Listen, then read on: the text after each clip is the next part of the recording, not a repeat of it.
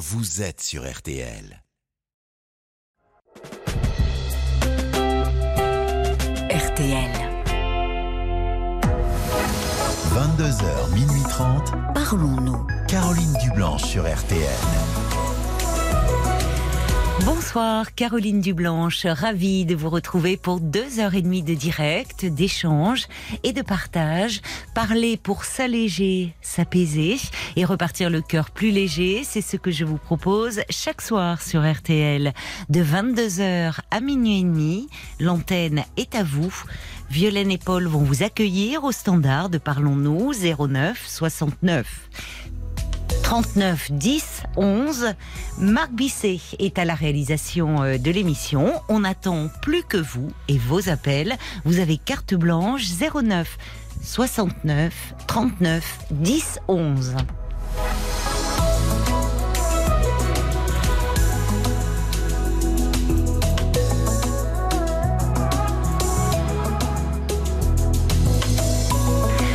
Bonsoir Dominique. Oui, bonsoir Caroline. Bonsoir et bienvenue. Eh ben merci bien, merci de m'accueillir. Donc euh, voilà, je vous appelle parce que j'ai une situation un petit peu compliquée là depuis quelques mois.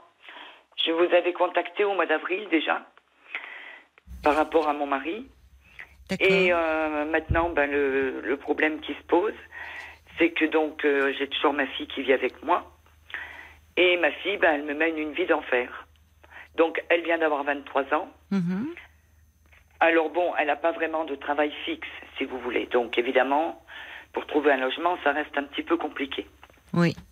Et le travail à l'heure actuelle, bon, vous savez, dans la grande distribution, bon, il les amuse un petit peu, quoi. Oui. De CDD en CDD. Oui. Donc, je conçois bien que, bon, trouver un logement, c'est peut-être pas très évident pour elle. Mais d'un autre côté, étant donné qu'elle vit avec moi, Oui. que son père a choisi de partir euh, et il a l'air d'aller très bien. Hein, il a pris un appartement. Sauf que bon, moi je vis déjà très mal cette séparation déjà. Et puis euh, et ma fille, ben écoutez, elle vit avec moi. Mhm. Donc elle est restée un mois au chômage. euh, donc euh, au mois d'août. Oui c'est ça, au mois d'août. Oui. Mais c'est la, la fille qui a 23 ans, mais qui passe ses journées dans la chambre, qui me fait la tête, qui ne me fait pas de ménage, qui ne m'aide pas en rien. Elle ne me fait pas les repas. Il n'y a rien de spontané, quoi, si vous voulez. Hmm. Et elle me dit, je fais des efforts. Mais moi, c'est pas ça que je veux entendre. C'est, maman, bah aujourd'hui, tiens, je vais te faire le... Je vais te passer aspirateur. Enfin, m'aider, quoi. Je veux dire, c'est la normalité de la chose, puisqu'elle vit avec moi. Elle le faisait auparavant? Comment? Est-ce qu'elle le faisait auparavant? Euh, Ça a été très rare. Ah Moi, vous j'ai voyez, essayé de donc, l'éduquer euh, comme ça, C'est une continuité finalement. Ce qui, si ce n'est, ce qui est différent, c'est qu'aujourd'hui, euh, vous êtes séparés de, de son père. Oui, C'est ça. Mais Oui. auparavant, c'est vous qui, qui, en fait, elle n'est. C'est pas comme si elle avait participé et qu'elle ne. euh, et qu'elle ne participait plus. C'est finalement Non, ce qui est nouveau, c'est que vous vous retrouvez en tête à tête aujourd'hui. Ben, en tête à tête, c'est un grand mot. Parce que bien souvent, quand elle arrive, bon là, elle a retrouvé un travail. Donc elle fait, elle finit à mi, enfin, elle finit. Je connais pas toujours ses horaires, puisqu'elle Mhm. ne communique pas. Donc si elle finit à midi, bon, je prépare à manger pour nous. Elle va arriver, elle va dire je mange pas. Bon, elle va se coucher. Et, euh, et elle se relève à 6h moins le quart du soir. Donc l'autre fois, ben, elle m'a fait péter les plombs parce que j'avais préparé du gratin dauphinois. Et puis, bah, écoutez, elle connaît quand même les heures auxquelles on mange. Elle n'a pas 10 ans, quoi. Et, Vous êtes encore à dormir à 6h moins le quart? Et ben voilà. Non, Pour mais moi, elle s'était couchée tard, elle. euh, Non, mais pour moi, c'est un échappatoire. Elle est pas Oui. bien en fait, oui. Elle, Elle- se oui, réfugie voilà. dans le sommeil. Ouais, elle ne veut pas me parler, donc euh, Oui. soit elle est en visio avec sa copine, elle Mm. passe des, des moments euh, assez importants avec sa copine en Oui, visio, oui. Ou alors elle dort. Pourquoi en visio d'ailleurs Elle n'est pas proche euh, d'elle, cette copine? Ah non, non, non, elle n'est pas, elle est pas, Ah enfin, oui. elle habite à quoi, 25 km. D'accord. Donc elle s'appelle tous les jours en visio. D'accord, bon, bah, c'est bien qu'elle ait cette copine, et sinon elle dort en fait. Et ben voilà, donc Oui, elle dort. elle n'est pas bien. Donc après, elle ne mange pas. Voilà. Donc ce fameux soir, le fameux vendredi soir, donc ça fera 15 jours demain. Mhm. Euh, bah, je l'attendais pour manger. Mhm. Alors bon, je suis pas allée la chercher spécialement, parce que comme des fois elle me dit je mange pas, bon, d'ailleurs je lui ai dit, je lui ai dit en travaillant, il faudrait que tu manges. Mais bon, Mais parce qu'elle travaille là en ce moment? Oui, là elle a retrouvé un travail. Elle Donc- est prolongée jusqu'au 31. D'accord, donc elle, là, elle est, elle est bien obligée de. Elle, elle y va, enfin, elle, est, elle respecte les horaires. Elle, euh, Ah oui, oui, oui, question Oui. de ça, oui. Question de ça. D'accord, oui. donc ça, ça va lui redonner un peu un rythme. Elle va pas dormir toute la journée, là. Eh ben non, le problème, c'est que comme elle attaque de bonne heure, Ah eh oui, ben, quand elle arrive à la maison, elle est elle mange fatiguée. pas, elle va au lit. Oui, mais elle commence à quelle heure dans la grande distribution? Euh, Oui. Là, ils la font commencer à 6 heures. Eh oui, d'accord. Donc, bon, elle, euh, si elle commence à 6 heures, ça veut dire qu'il faut qu'elle se lève au moins à 5, euh, voire. Oui, elle se lève toujours même un peu avant parce qu'on n'est pas très loin. ben voilà. Elle a donc, pas une heure de route, Donc, il quoi. faut bien qu'elle se. Ça lui fait de longues journées aussi. Oui, mais bon, j'estime que dormir une heure, une heure et demie, je veux bien l'admettre. Mais comment voulez-vous qu'elle ait du sommeil pour la nuit quand elle se réveille à 6h moins le quart? Ah, Elle est toute décalée, quoi. Mais quand euh, votre mari était là, ça se passait comment? Ah ben c'était exactement pareil. Oui. Sauf que lui, il était au travail. Et puis que je vais vous dire, il l'a jamais cadré comme on cadre un enfant. Vous voyez, quand on était à table, euh, moi j'ai quatre enfants, et mes garçons ben, ne quittaient la table que si on leur disait. À de- quel voilà. âge? Oui, ils nous demandaient est-ce qu'on peut quitter la table? Oui, Ma quand fille- ils étaient enfants, j'imagine, euh, Co- adultes. euh, comment? Quand ils étaient enfants. Euh, Quand ils étaient enfants, oui. Oui. Mais il y a eu des règles, je veux dire. Et ma fille, mon, mon mari n'a jamais su lui donner de règles. Donc moi, évidemment, je passe toujours pour le dragon, puisque c'est moi qui... Vous voyez, un exemple tout bête. Ça fait des années que je lui dis, Mhm. arrête de fumer dans ta chambre. Bon, son père ne lui a jamais rien dit. Mhm. Alors maintenant euh, qu'il a son appartement, vous allez me dire ce que vous en pensez, euh, elle me dit que elle veut faire deux jours chez lui, Oui, deux jours chez moi oui, et deux jours chez la copine. d'accord. Je lui ai dit, écoute, tu n'es pas, alors j'ai pas utilisé le bon terme, Mm. je lui ai dit, tu n'es pas en garde alternée, mais ce serait plus juste de dire en résidence alternée. Parce que bon, elle est plus, évidemment, on la garde plus maintenant. Pourquoi ça vous ennuie qu'elle aille euh, chez son père? Eh ben, ça m'ennuie dans la mesure où euh, elle n'agit pas du tout avec lui de, comme avec moi. Elle mange avec, elle lui prépare à manger, elle, euh, elle mange avec lui, et ça je le sais, et elle fume dehors. Et l'autre jour, elle m'a, elle m'a dit, oui, mais de toute façon, euh, papa n'est pas chez lui. C'est pas parce qu'on est dans notre maison qu'on est censé fumer dans la maison. Et il n'y a pas moyen. Et Oui. son père ne lui a jamais rien dit là-dessus. Oui, mais en fait, il y a tout votre contentieux avec son père qui, qui pèse euh, aujourd'hui dans la relation avec votre fille. Parce que ce qui est difficile à vivre pour vous, c'est que lorsqu'elle est avec son père, elle a un comportement euh, différent, plus agréable, et qu'avec Oui. vous, euh, c'est compliqué. Oui, et puis ce qui me Bon. pose problème aussi surtout, et que je trouve très paradoxal, donc vous voyez là, elle y est depuis euh, hier et avant-hier, Hmm. mais elle choisit euh, les jours où il travaille pour aller chez lui. Et c'est ça que je me pose comme question. Pourquoi? Ah, eh ben c'est la bonne question. Non, La mais pourquoi dernière- vous, euh, vous vous posez cette question euh, Bah parce que je me dis, bon, qu'elle veuille passer un moment avec son père, Oui. ok, mais pourquoi elle y va quand il est au boulot? Bah, Alors de toute façon, son le- père, j'imagine qu'il, enfin, il a une activité, donc euh, Oui. il se voit le soir, non? Eh ben, ils doivent se voir le soir, Voilà. mais très peu, parce qu'elle se couche de bonne heure. Donc, je comprends pas trop. euh, Mais vous, pourriez dit- être soulagé au fond de vu vu la la relation euh, difficile entre vous deux.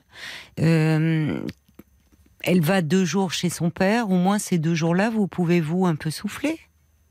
Bah, euh, ou- oui et non. Mais enfin, ce qui se pose comme euh, problème, c'est qu'elle lui répète tout ce qui se passe à la maison.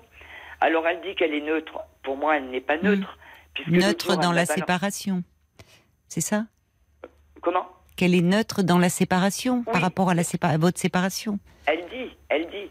Alors elle dit à son frère, ouais, je fais des efforts avec maman, euh, j'essaye de rester neutre et zen, sauf que l'autre jour, elle m'a balancé dans la figure, toi, tu payes pas de loyer? Eh ben, je lui ai répondu, je, peut-être pas, je paye peut-être pas de loyer, mais c'est moi qui paye les crédits.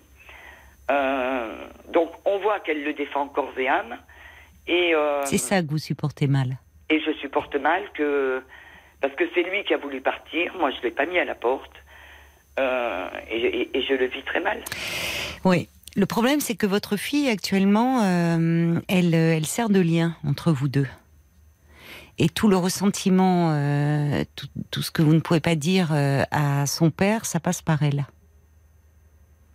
Hein. Et moi, j'entends que vous, vous vivez très mal votre séparation. Ah bah tout à fait. Tout à fait, parce que moi je suis toujours dans l'interrogation, si vous voulez.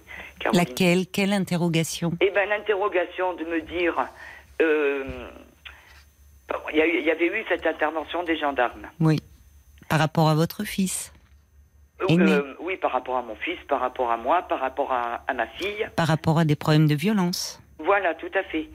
Et si vous voulez... Je me souviens euh, bien de vous. hein. Comment? Je me souviens très bien de vous, Oui, vous vous souvenez. Dominique. Voilà. Oui. Et le paradoxe que, si vous voulez, avec du recul, parce qu'avec mon avocat, on a travaillé sur le fait, parce qu'on est passé en conciliation, Hmm. si on peut appeler ça une conciliation, le 28 septembre.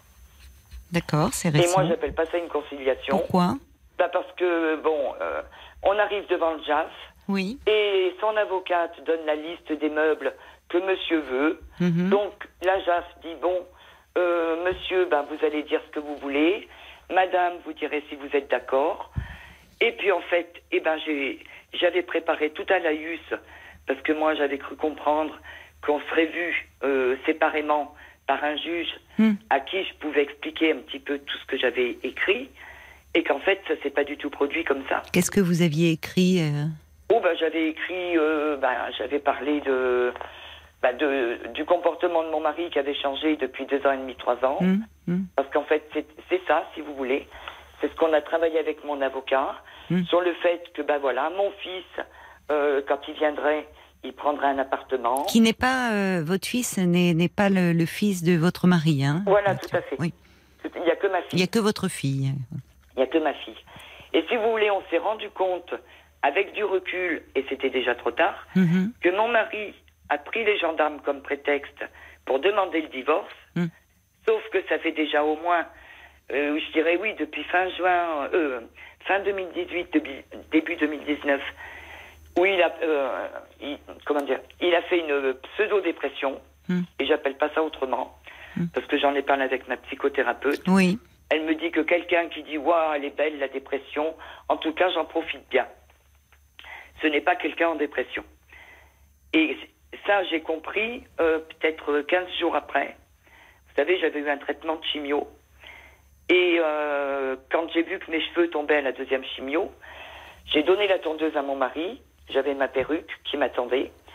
Je lui ai dit Vas-y, rase. Parce que quand vous avez des touffes de cheveux qui tombent, bon.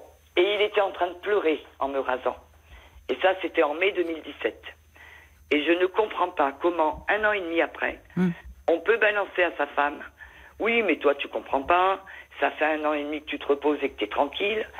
Alors que j'ai mené de front ma maladie et mon licenciement. Hmm. Parce Oui, que en effet. on avait voulu me licencier. euh, le, Oui. le- j'ai eu ma biopsie le 7 Hum. et le 8, j'étais convoquée à un entretien. Oh là là. Oui. Donc, euh, j'ai tout mené de front. Bon, j'ai Et lui, du et lui, comment vous épaulait-il? Comment? Est-ce qu'il vous épaulait? Ben, euh, pas vraiment, parce qu'il m'a jamais aidé à la maison. C'est toujours moi qui assumais tout. Comme m'avait dit l'oncologue, bon, écoutez, si vous mettez une heure d'habitude pour faire le ménage, ben, vous mettrez peut-être trois heures. Donc, c'est moi qui ai tout assumé. Les repas, le linge.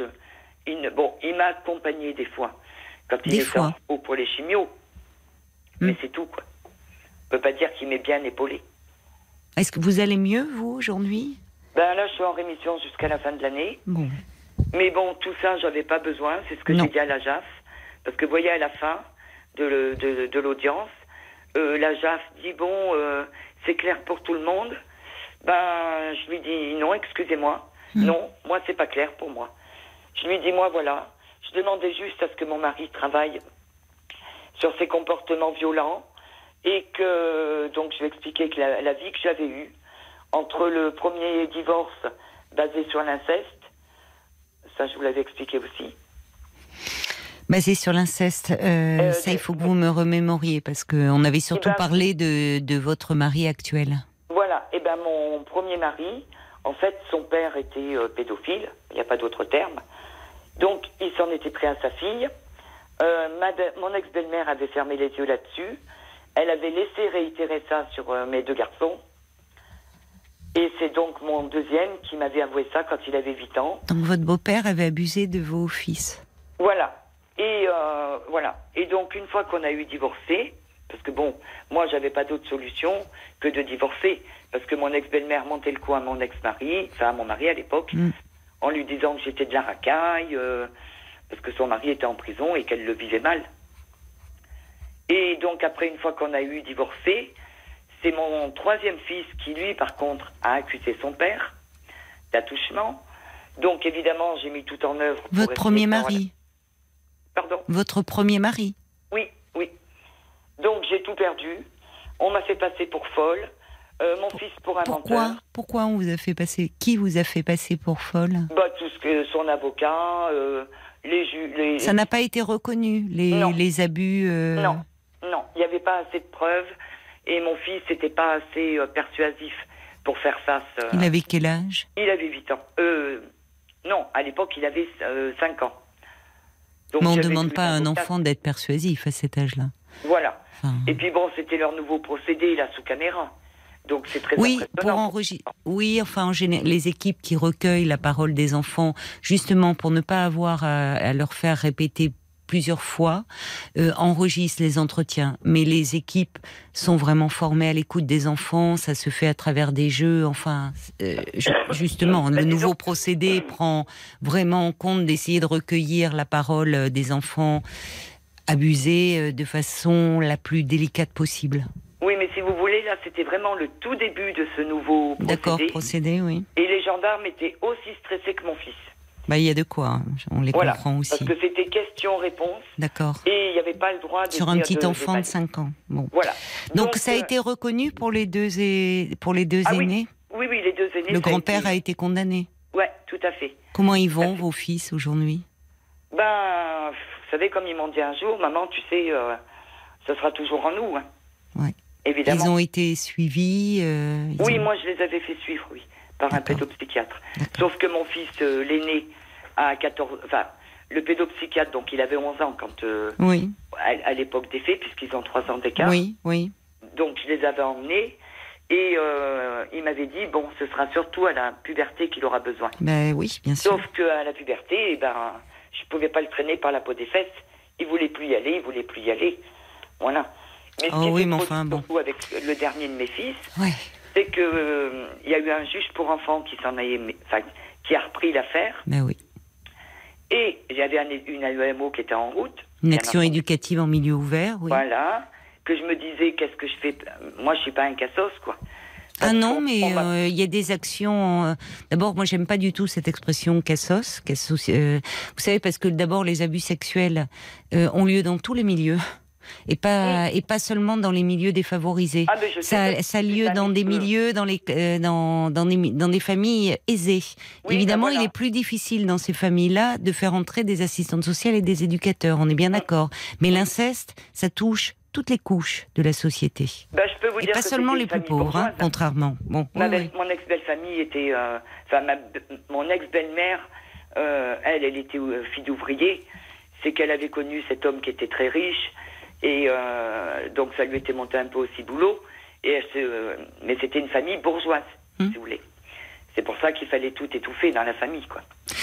Donc vous vous êtes séparés et vous avez rencontré votre deuxième mari, celui dont vous me parlez euh, actuellement. Oui. Les enfants étaient encore jeunes quand. euh, Euh, ben, L'aîné avait euh, 13 ans, Hmm. 14 ans. Hmm. Donc, le deuxième, 11.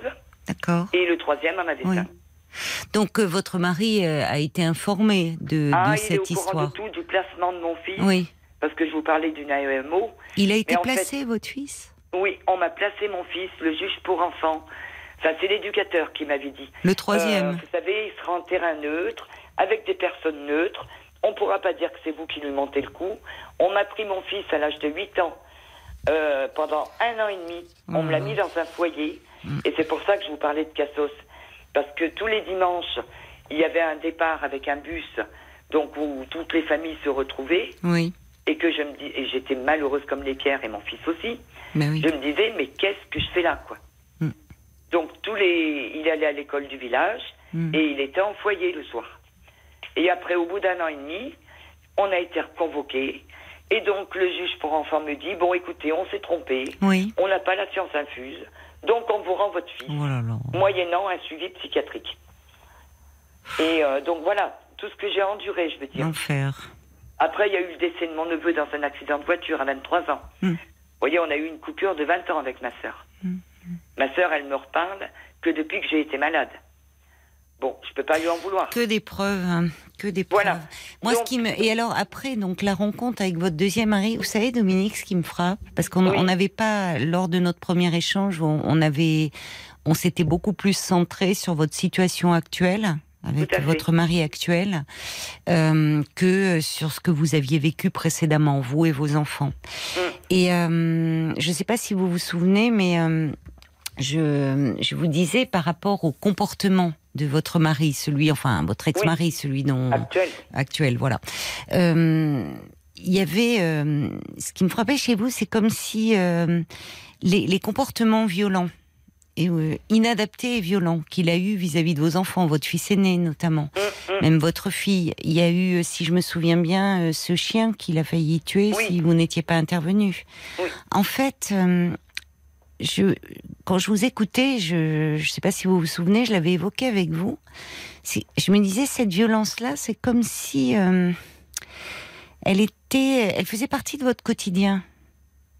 Mm. Enfin, comme si, euh, comme si presque elle était dans la normalité. Et, ce qui- et c'est vrai que quand je vous écoute là, puisqu'on n'en avait pas parlé autant la dernière fois, Oui, tout à fait. il y a ce premier mari avec euh, quand même une situation d'inceste, lui-même ayant été élevé, le, le grand-père incestueux, il a été d'abord le père de votre mari.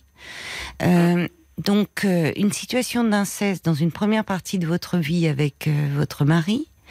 Dans la deuxième partie de votre vie, euh, celui avec qui vous avez eu votre fille, une situation de violence conjugale. Ça Mm. interroge quand même ça Oui. cette si violence voulez- qui euh, cette violence qui vous suit dans votre histoire et, et cette violence moi ce qui m'avait frappé c'est et d'ailleurs je vois j'entends encore aujourd'hui à quel point ce qui reste difficile pour vous c'est d'accepter la séparation et quand vous me dites que la conciliation ne s'est pas passée comme vous le vouliez vous vous aviez espoir semble-t-il à ce moment-là que les choses s'arrangent peut-être Ben, entre vous C'est ce que m'avait laissé entendre mon avocat. Il m'avait dit bon, euh, son avocate m'a dit bon, vu que la procédure est lancée, on va aller jusqu'à la conciliation. Et donc j'avais dit à mon avocat, donc vous voulez dire que peut-être le jour de la conciliation, Mm. il peut dire on en reste là. Il m'avait dit oui, tout à fait. Et donc, euh, alors moi, ce qui me pose problème, c'est que donc là, il est parti depuis le mois d'avril. Hum. Suite Et- à l'intervention des gendarmes, parce qu'il y avait une altercation avec votre fils, c'est Oui, ça mais ce n'était qu'un prétexte des gendarmes, parce que je vous Bah, dis, Enfin, oui, a- mais c'est pas rien de faire venir les gendarmes parce qu'ils s'en étaient pris physiquement à votre fils. tout à fait. Bah Mais je veux oui, c'est pas banal quand même comme Non, situation. mais si vous voulez, je vous explique. Depuis deux ans et demi, trois ans, pour un oui, pour un non, il me provoquait des conflits. Un truc tout bête. Euh, il regardait une série. Moi, je faisais de la couture. Donc, il me dit, ouais, tu devrais la regarder, cette série, elle est bien. euh, il est en repos. Ben, je lui dis, écoute, je fais ma couture. Bon. Je remonte dans la chambre faire de la couture, je redescends. Il recommence. Je lui dis, écoute, je te dis que je fais ma couture.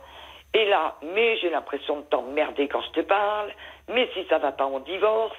Et c'était ça depuis deux ans et demi, C'était peut-être mieux pour vous? Ben, Mais non, j'entends que vous ne le vivez pas comme tel, mais à un moment, parce que vous, vous, vous me dites, votre fille vous parle mal, ce qui évidemment n'est pas euh, n'est pas excusé. Mais moi, quand euh, je, je- je- encore une fois, je vous dis, je me souviens très bien de votre appel, Dominique, et de votre histoire. Euh, en fait, tout le monde se parlait mal. Votre mari vous parlait mal. Vous vous parliez mal tous les deux, et ça allait au-delà de la de l'agressivité des mots, ça allait jusque dans les gestes. Et finalement, c'était votre quotidien. Et comme quelque chose d'une violence normalisée, dans lequel vos enfants ont grandi. Mm. Et là, cet homme, en fait, parfois, justement, quand on arrive à ce niveau-là d'agressivité, la seule chose que l'on puisse faire, c'est s'éloigner. La distance est nécessaire. Au moment où votre mari prend cette décision, euh, vous, vous ne comprenez pas pourquoi il vous fait ça. Eh ben oui, je suis dans l'interrogation, oui. Pourquoi Mais- il a provoqué tous ces conflits Mais c'est au-delà des bien. conflits. Mais Dominique, vous pouvez pas dire que tout allait bien, enfin. Un homme qui a ce comportement-là, qui s'en prend physiquement à votre fils, qui, euh, qui, euh, il, il rentrait certains soirs, vous ne saviez pas dans quel état vous alliez le trouver, qui, si vous n'étiez pas intervenu, aurait pu tuer votre chien. C'est tout allait bien, ça? Non, je veux dire, depuis deux ans et demi, trois ans surtout. Ben Là, il oui, avait changé de comportement. Ben oui, mais c'est que il y a quel- je. Ben oui, mais enfin, justement, euh, je comprends que vous vous interrogiez sur son changement de comportement, mais euh, il y a, euh, il n'empêche que depuis deux ans et demi, trois ans, euh, euh, la, la vie n'était pas n'était pas douce. Et même pendant votre maladie, euh, votre mari n'était pas présent pour vous. Et Non. vous dire que, euh, alors que vous vous battiez contre le cancer, vous dire, ah bah dis donc, toi t'en profites bien, tu te reposes bien, c'est de la violence. Ça fait partie de la violence psychologique de vous dire ça. Oui. Et si vous voulez, quand je, justement, suite à ça, moi, j'avais vu son médecin. Parce qu'il bon, il avait été en arrêt. Et donc, euh, le, le médecin, ben, il ne le connaît pas. Parce que ça faisait que deux ans. C'est un jeune médecin. Et euh, donc, je lui ai parlé. Je lui ai dit, écoutez, il joue la comédie. Il lui avait donné des antidépresseurs. Il ne les a même pas pris. Donc, pour moi, il n'était pas malade. Qu'il voulait voulu faire un break, peut-être. Et. euh, Ah non, mais attendez, c'est pas parce que euh, on prescrit des, des- un traitement à quelqu'un qui ne le prend pas euh, qu'il n'est pas malade. hein. Il est dans un refus de soins, c'est tout à fait différent. Il, ne, Oui. il est dans un déni. Il est dans un Oui. déni de ses problèmes. Mais le problème, c'est que le déni, on voit à quel point c'est contagieux. Parce que Ah bah. vous, vous, vous aussi, vous êtes dans un déni de sa problématique. Et il y a une problématique de violence. Alors, j'entends que ça n'a pas toujours été le cas, mais en tout cas, depuis deux ans et demi, trois ans, alors que vous, vous vous battiez en plus contre la maladie avec des traitements très lourds, Mm. vous évoluez dans ce milieu-là de violence, dans cette violence quotidienne. Mm. Donc, le comportement de votre fille, dans, dans- dans tout ce contexte, il est un symptôme aussi hein, de tout ça. Parce Alors- que, parce que euh, ce qui interroge, non, mais ce qui m'interroge, moi, dans votre histoire, une fois de plus, Dominique, Oui. euh, au-delà des faits que vous m'exposez, c'est euh, la, la, dans, dans vos couples, la violence, elle a été présente tout le temps. Enfin, vous rencontrez un premier homme, il y a, il y, a, il y, a, il y, a de, il y a de l'abus sexuel. Le deuxième homme, alors ça n'a pas tout le temps été le cas, mais il y a maintenant il y a de la violence conjugale. Vous, cette imprégnation, est-ce qu'il y a eu, on, on peut se poser la question d'une imprégnation précoce à la violence. Je ne sais pas quelle a été votre histoire à vous, mais euh, Ah, moi, mon père était, euh, mon père buvait par moment, enfin bien souvent. Donc moi, je répondais pas parce qu'il me faisait peur. On voilà. était quatre. Bah voilà, Par contre, ma sœur et mon frère, faut voir ce qu'ils ont trinqué. voilà. Mais voyez que ce soit, enfin moi, j'ai pas réitéré ça. Sur- euh, Si. Pourtant, je l'ai vécu. Ben malheureusement si. Et, et c'est terrible parce que vous ne l'avez pas réitéré. Vous, vous, j'entends, hein, Dominique, qu'on se comprenne bien. Vous n'avez pas été vous maltraitante Non, avec vos enfants. Vous n'êtes pas tombé dans l'addiction. Vous, vous n'avez. Mais vous êtes allé vers des hommes qu'il était. Malheureusement, Oui, la, la- répéter. C'est ce qui est toujours terrible dans ces situations, c'est que quand il y a, euh, quand les enfants sont confrontés euh, tôt à la violence. Là, c'était votre père, euh, l'alcool. Vous dites euh, votre sœur et votre frère trinquaient. Vous, vous étiez dans la peur. Eh bien, malheureusement, cette peur, elle s'imprime et il y a beaucoup plus de risques une fois adulte de se retrouver dans des situations conjugales où il y a de la violence. Ah Alors vous, vous n'êtes pas devenue violente, je l'entends ça, Dominique, Mm. mais vous êtes allé vers des hommes qui avaient des problématiques et pas n'importe lesquelles. Oui, parce que vous voyez, mon premier mari, après justement l'inceste, il s'en prenait à mes gamins. Et je lui disais, écoute, est-ce que tu crois vraiment, après ce qu'ils ont subi, qu'ils ont besoin de violence, ils ont besoin d'amour et d'affection? Et un jour, il m'avait sorti le fusil. Et je ne savais pas à qui c'était destiné. Donc j'ai voulu me jeter sur le téléphone. Il me dit, tu veux me faire interner? Ben, j'ai dit, Mais il aurait mieux valu, oui. Donc, euh, vous voyez. bon, Il- après, enfin, bon, bah, et, et pour vous, et pour vos enfants, et pour lui. Mm. Parce que déjà, dans, le, dans ce que vous me décrivez, avoir une arme à la maison, ça peut finir euh, en fait divers tragique. Ah bah tout à fait. Tout à fait. C'est pour ça que là, vous voyez, ce premier divorce, c'était inévitable parce qu'il fallait que je protège mes enfants. Et que celui-là, je- je n'arrive pas. Je, je Oui. sais que c'est peut-être paradoxal. Oui. Pourquoi mais- Là aussi, il y a une protection de Ah. vous-même. C'est vous, vous n'arrivez pas à vous protéger, vous. Et pourtant, comme j'ai dit à la JAF, à presque 64 ans, Mm. je suis en retraite depuis un an et demi. Euh, je croyais être tranquille, vous voyez, jusqu'à la fin de Oui. mes jours.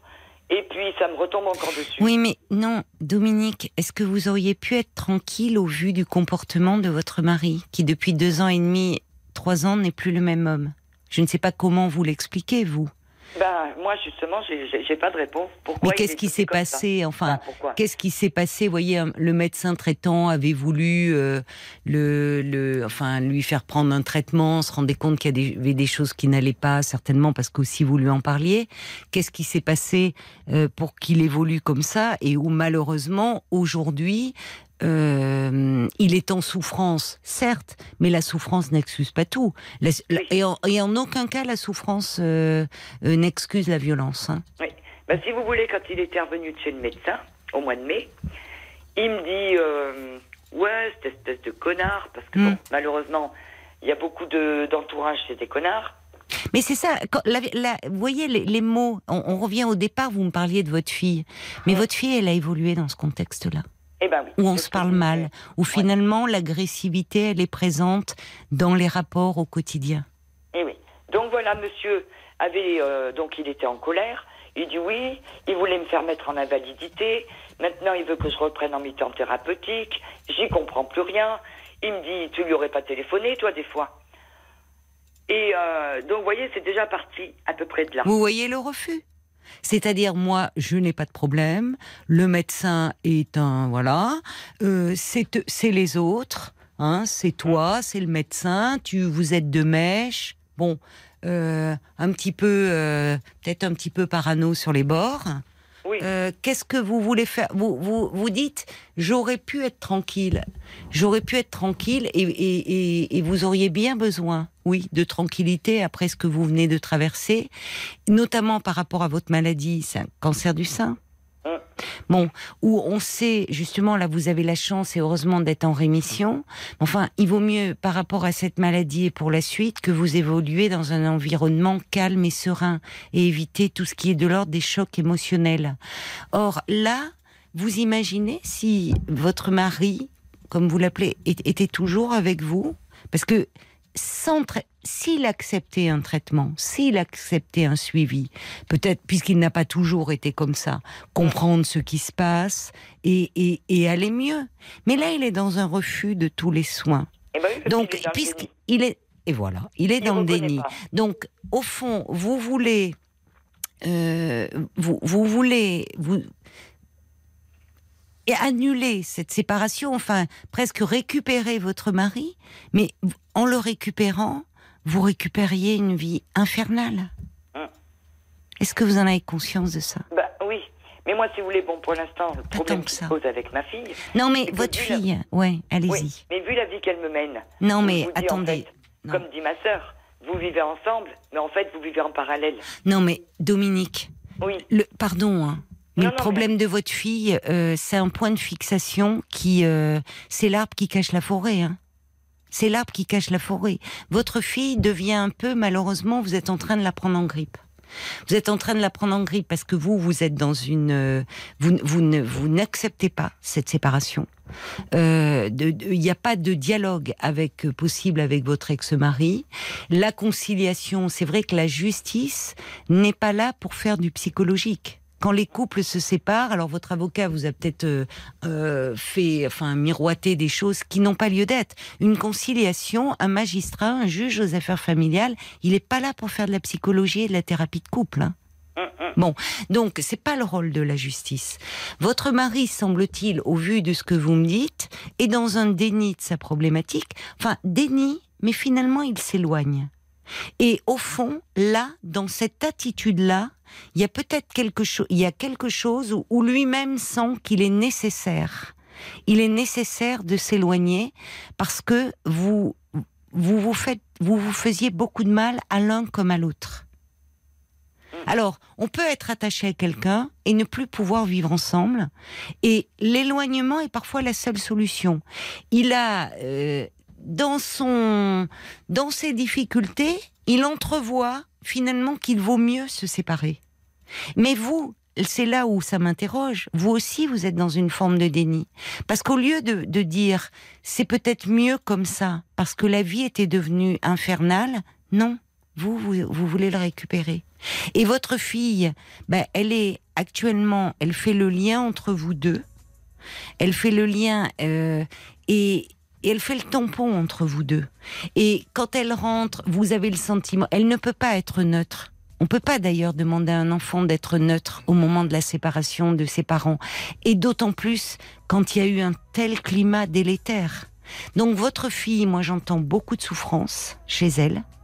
J'entends votre propre souffrance et vous, vraiment, il faut que vous continuiez votre travail de thérapie je ne sais pas si vous vous souvenez, mais au vu de votre histoire, je vous avais dit que ça serait peut-être bien de contacter des associations d'aide aux victimes Oui, qui proposent aussi des groupes de parole. Ça serait pas mal que vous vous retrouviez aussi parallèlement avec votre thérapie individuelle.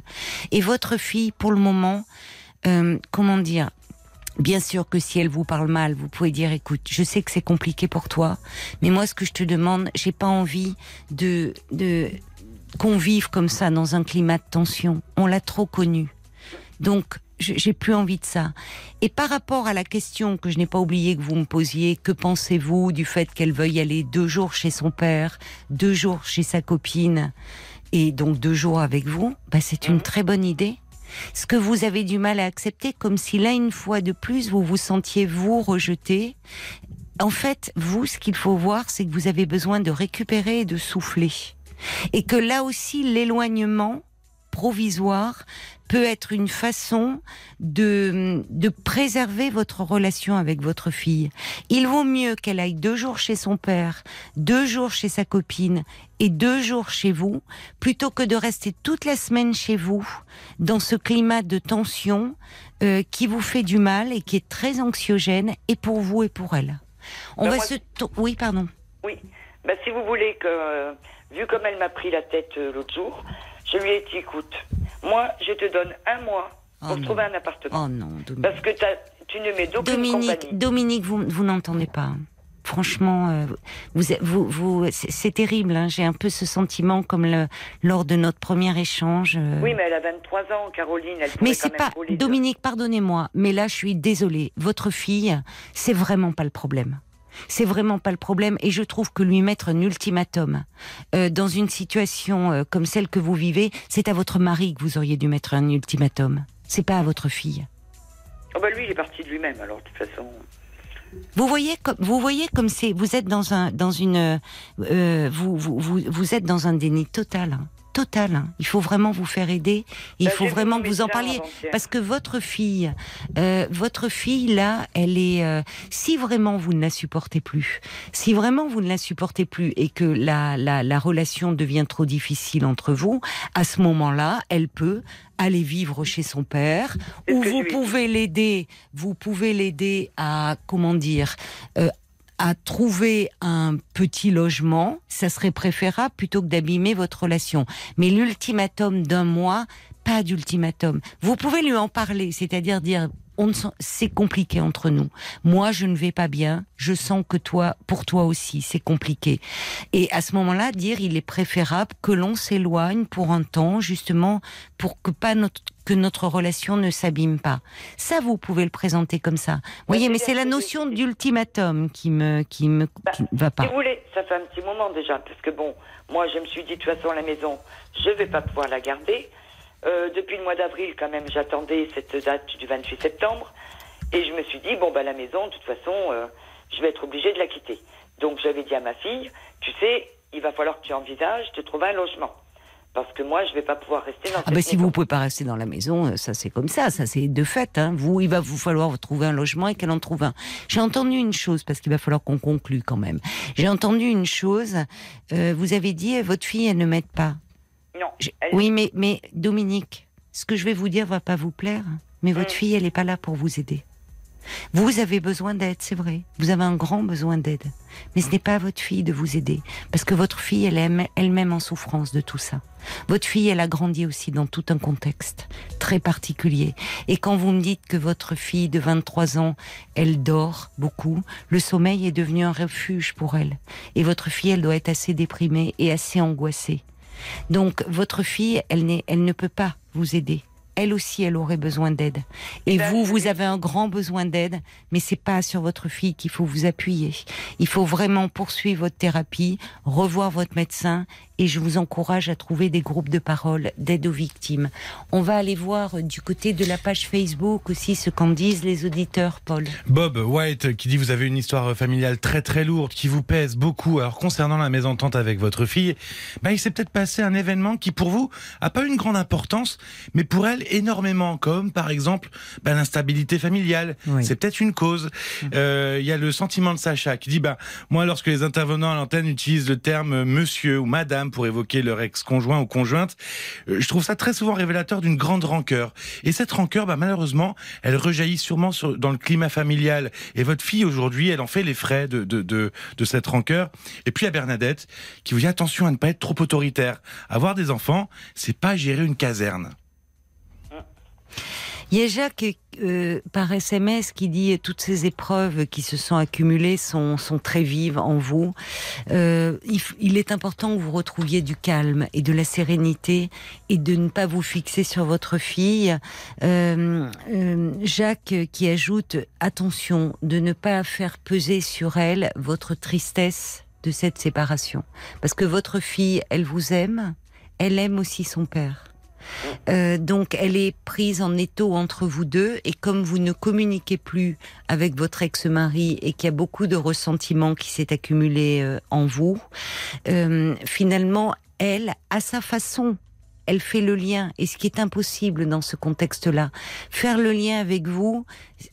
Pendant ce temps-là, elle a du mal à s'occuper de sa vie, à évoluer. Donc, je vous rejoins sur le fait qu'il serait certainement mieux qu'elle ait euh, un endroit à elle pour elle aussi retrouver un peu de calme et peut-être là pourriez-vous l'aider ou via l'avocat euh, qu'il se parle entre avocats le vôtre et celui de son père pour que lui aussi contribue à l'aider puisqu'il travaille également à trouver euh, un petit logement le temps que la situation s'apaise un peu. Oui, Voilà. voilà. moi, je lui ai dit. Voilà, bon courage en tout cas à vous et prenez le temps de, de parler parce que vous en avez grand, grand besoin Dominique. Oui, oui. Au je suis revoir. d'accord avec vous. Au revoir Dominique. Merci beaucoup. Au revoir, Caroline. Jusqu'à minuit 30, Caroline Dublanche sur RTL.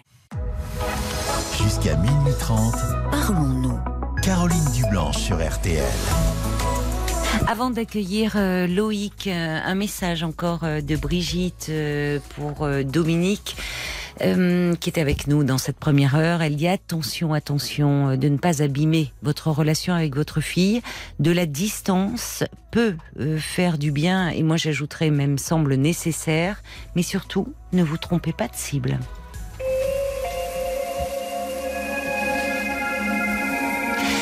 Bonsoir Loïc. Bonsoir Caroline, Bonsoir. très heureux de, de vous entendre. Eh ben, le plaisir est partagé. Loïc. Je vous en prie. Donc, euh, si vous voulez, je vous ai appelé parce que j'ai mis du temps à Oui. vous appeler. Oui. Parce que je veux parler d'un de quelque chose d'assez particulier. Sans doute vous- le connaissez-vous en tant que psy, le syndrome de Diogène. Oui.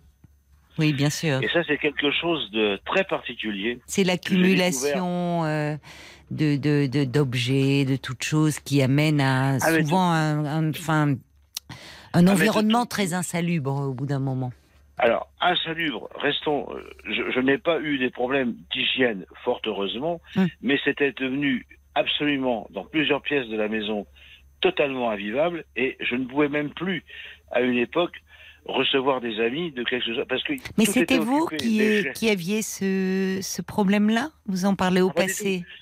Si je parle au passé, chère Caroline, c'est que ma femme est décédée il y a à peu près un an. Ah, je suis désolée, d'accord. C'est elle non, qui non, en souffrait. Oui, C'est elle qui en souffrait, mais qui ne voulait absolument pas en parler. C'est-à-dire que oui, j'ai essayé de lui faire comprendre qu'il y avait quelque chose qui n'allait pas, que c'est pas possible.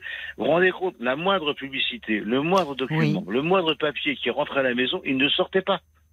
Oui. Et si vous voulez, il y avait une accumulation dans toutes les pièces. oui, Euh, C'était absolument épouvantable. oui. Et oui. si vous voulez, ça peut paraître euh, quelque chose de très, comment dirais-je, euh, bizarre, si j'ose dire, mais arrive à un moment où ça devenait complètement épouvantable, et- Hum. étouffant.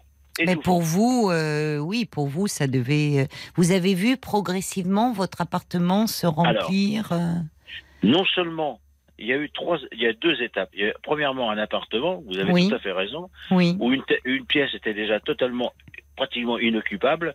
Et ensuite, j'ai acheté un pavillon avec mon épouse, ma défunte épouse. oui. Et alors là, c'est devenu des, des proportions absolument incroyables. C'est-à-dire qu'on avait même pratiquement, je me souviens très bien, avant de déménager, une, une, une, une, salle de bain.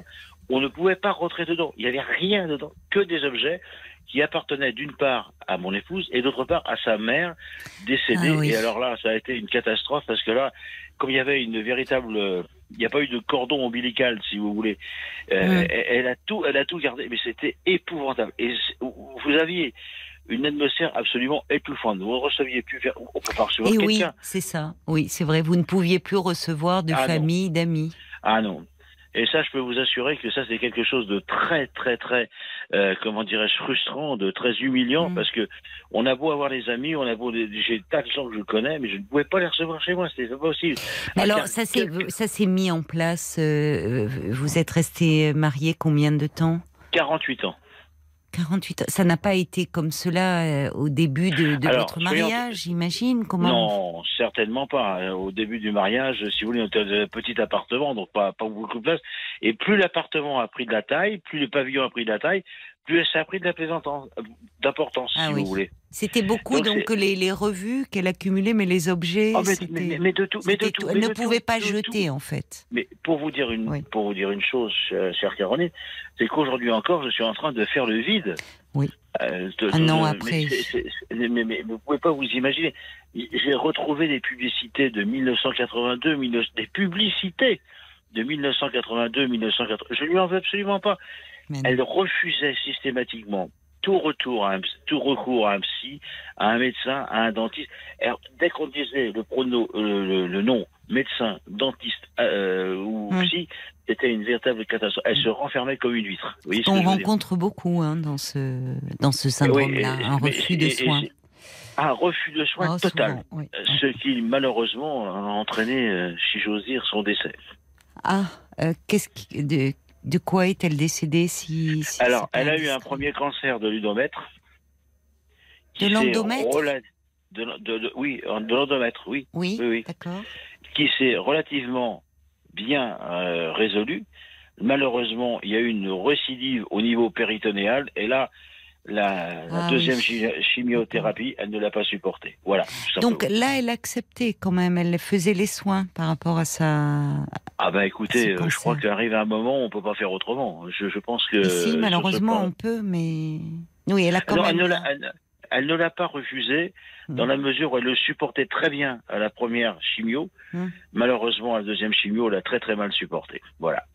Non, parce que vous étiez en train de me dire qu'elle ne voulait pas voir euh, ni médecin, Ah, non, non, ni non. dentiste, ni Ah psy. mais non, non, ah, Donc par rapport à la maladie et au cancer, là, elle a accepté un traitement.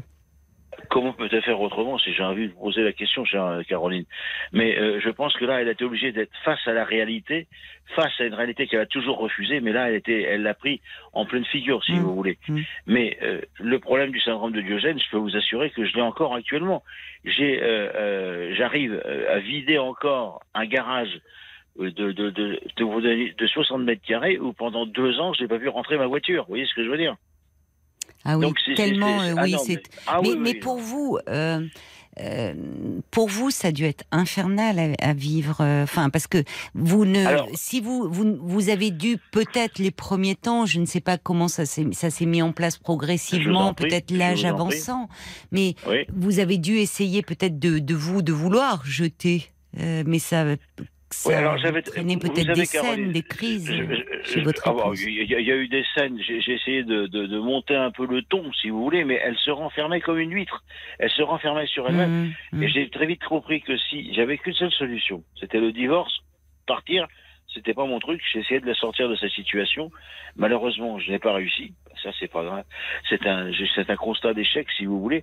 Mais euh, je, ne- je ne voulais pas la mettre dans une, en plus, en difficulté par rapport à une situation personnelle.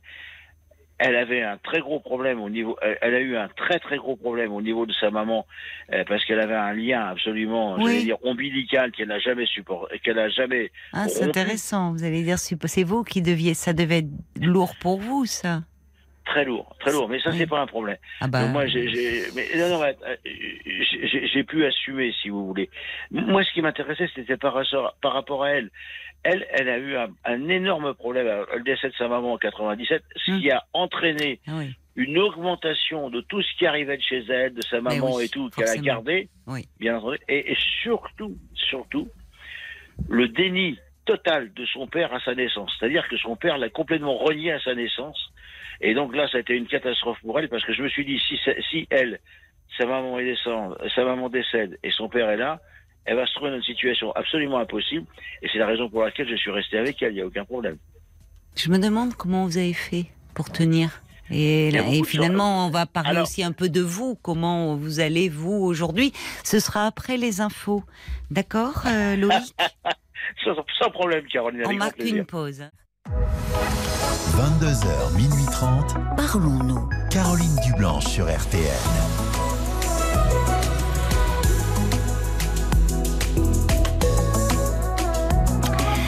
Parlons-nous, c'est votre moment après l'agitation euh, de la journée. Une respiration au cœur de la nuit pour me confier euh, vos doutes, vos peurs, vos fragilités. Parler pour s'alléger et s'apaiser, eh bien, euh, c'est ce que l'on fait tous les soirs sur RTL.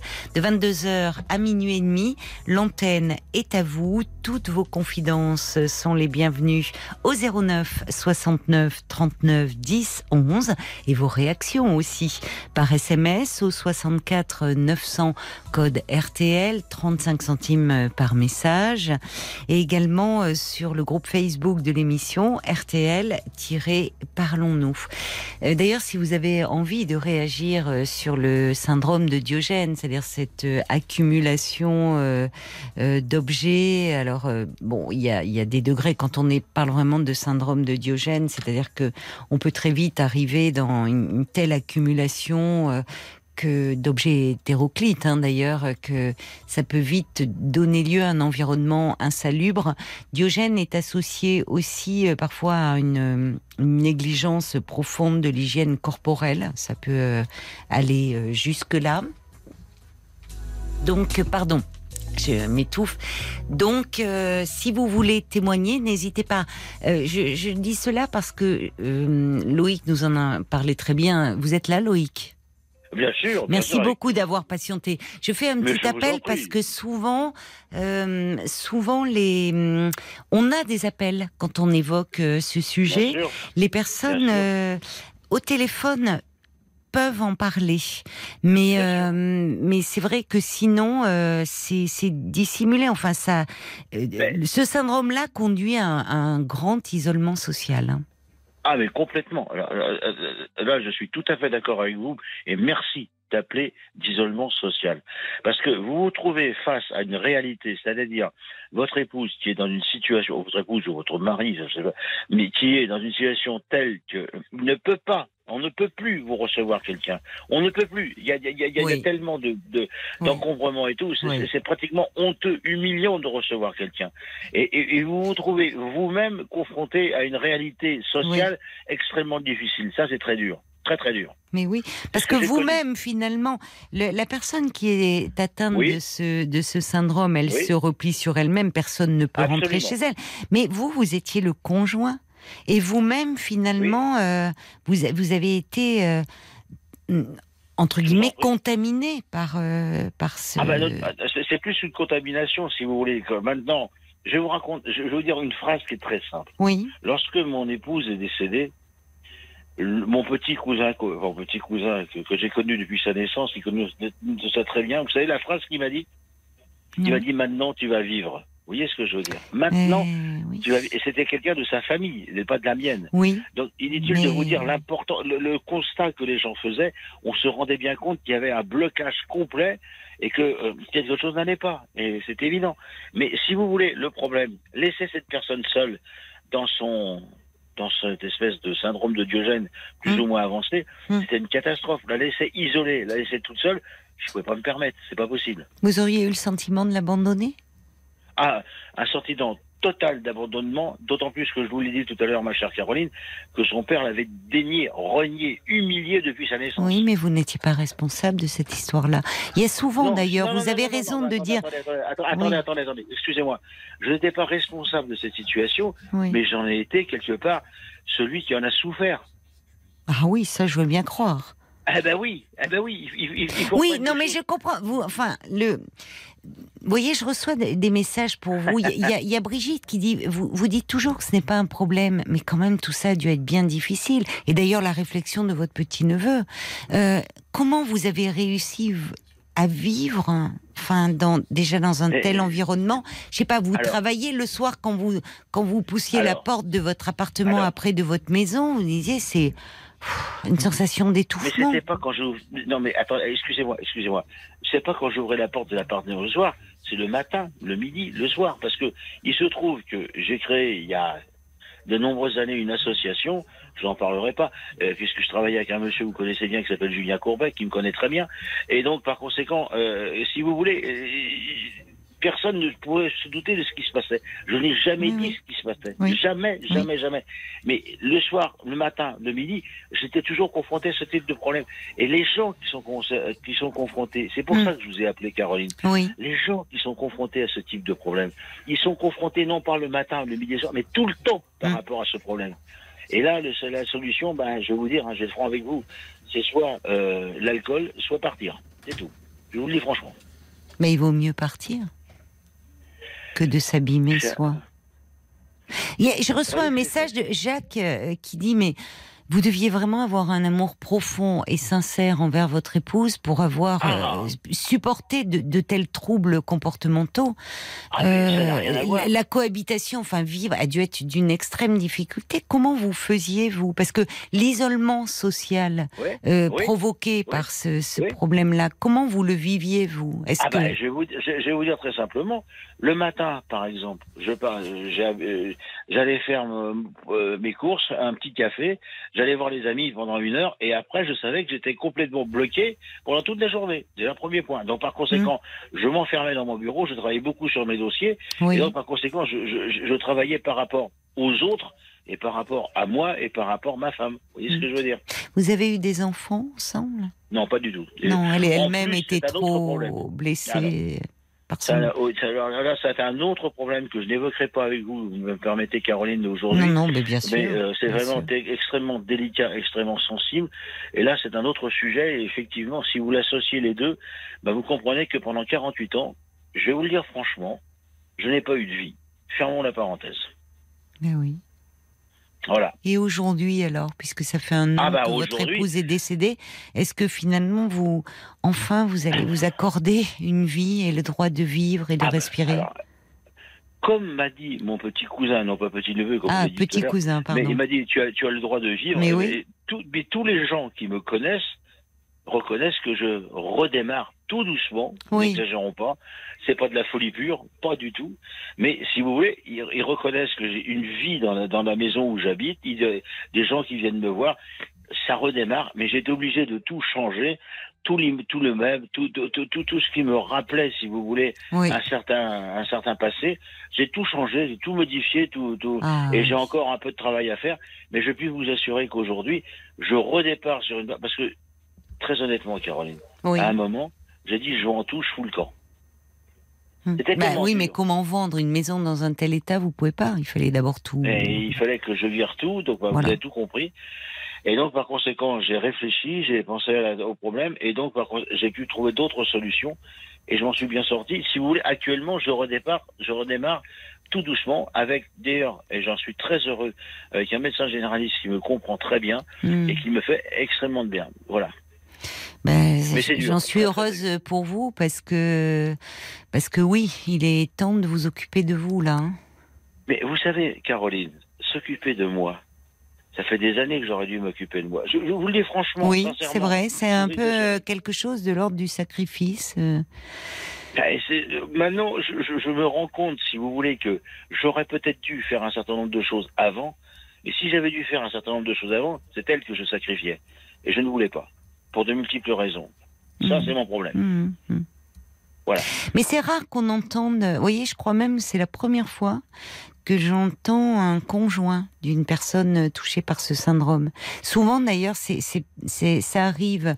Alors, ça s'accentue avec l'âge aussi, Oui. euh, parce Oui. qu'au départ, il peut Oui. y avoir une certaine, euh, euh, bon, ce- ce- cette difficulté à jeter euh, que l'on peut tous, à des degrés divers, plus ou moins connaître. Mais Il y a- oui. on peut avoir Mais un sûr. attachement, à une- même une vieille sûr. paire de baskets, mais parce qu'elle nous rappelle Mais tel événement. sûr. Bon, mais généralement, cette, ce syndrome chez les chez les personnes âgées, ça s'accroît et ça peut même être associé à d'autres pathologies euh, psychiatriques. hein. Absolument. Absolument. Alors, d'autres pathologies, et vous avez raison, elle ne voulait surtout pas. Il y a Oui. trois mots qu'il fallait enlever Oui. psychologue, médecin et Voilà. tradi- et, dentiste. Alors là, c'était. Et dentiste, pourquoi dentiste d'ailleurs? Et parce que euh, dès qu'on touchait sa dentition et tout, c'était une catastrophe.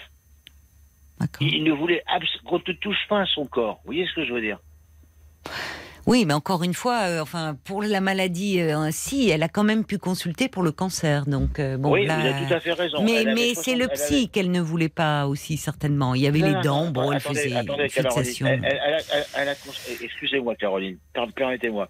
Elle a consulté sur le cancer quand? Quand elle a eu une, une hémorragie à 70 ans. C'est ça. Oui, d'accord, elle n'avait plus d'autres euh, Fermons la parenthèse. D'accord. C'est tout. Je n'irai pas plus loin. OK Donc, par conséquent, si vous voulez. Non, mais souvent, les personnes, on retrouve ça chez des personnes âgées et qui vivent seules. Donc, je vous dis, c'est, je vous remercie d'avoir appelé ce soir et de témoigner parce que c'est très rare d'entendre le conjoint d'une personne atteinte de Diogène. c'est- Mais on retrouve euh, souvent, enfin, d'ailleurs, je sais pas, moi, je, je vois dans des, justement, vous parliez de publicité, de prospectus, on voit dans les boîtes aux lettres, il y a des entreprises de nettoyage qui euh, proposent leurs services sur des petits dépliants.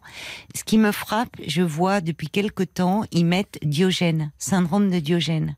Donc, euh, ça, ça montre que ben, la famille, parfois, la famille découvre au moment du décès de la personne l'ampleur du problème. Je me souviens comme sûr. ça d'un de mes patients qui me disait que quand son père était décédé, puisqu'il n'allait plus, il, il- le père acceptait quand même d'aller euh, dans la maison du fils ou de ses enfants, mais jamais il ne pouvait aller euh, dans la maison familiale. Et quand son père est décédé, ils sont allés évidemment dans la maison, et là ils ont découvert l'ampleur du problème. C'est-à-dire qu'ils ils ben arrivaient voilà. à peine à circuler dans les couloirs. C'était même plus un Ah, couloir, c'était et jusque dans le lit du monsieur, il y avait la- la place vraiment pour son corps. Et Voilà. à côté de ça, il y avait plein de pâtes, de boîtes de conserve, de enfin de, de papier toilette, enfin de tout ce qui était accumulé. jusque dans le lit. Hein. Ah, bien sûr.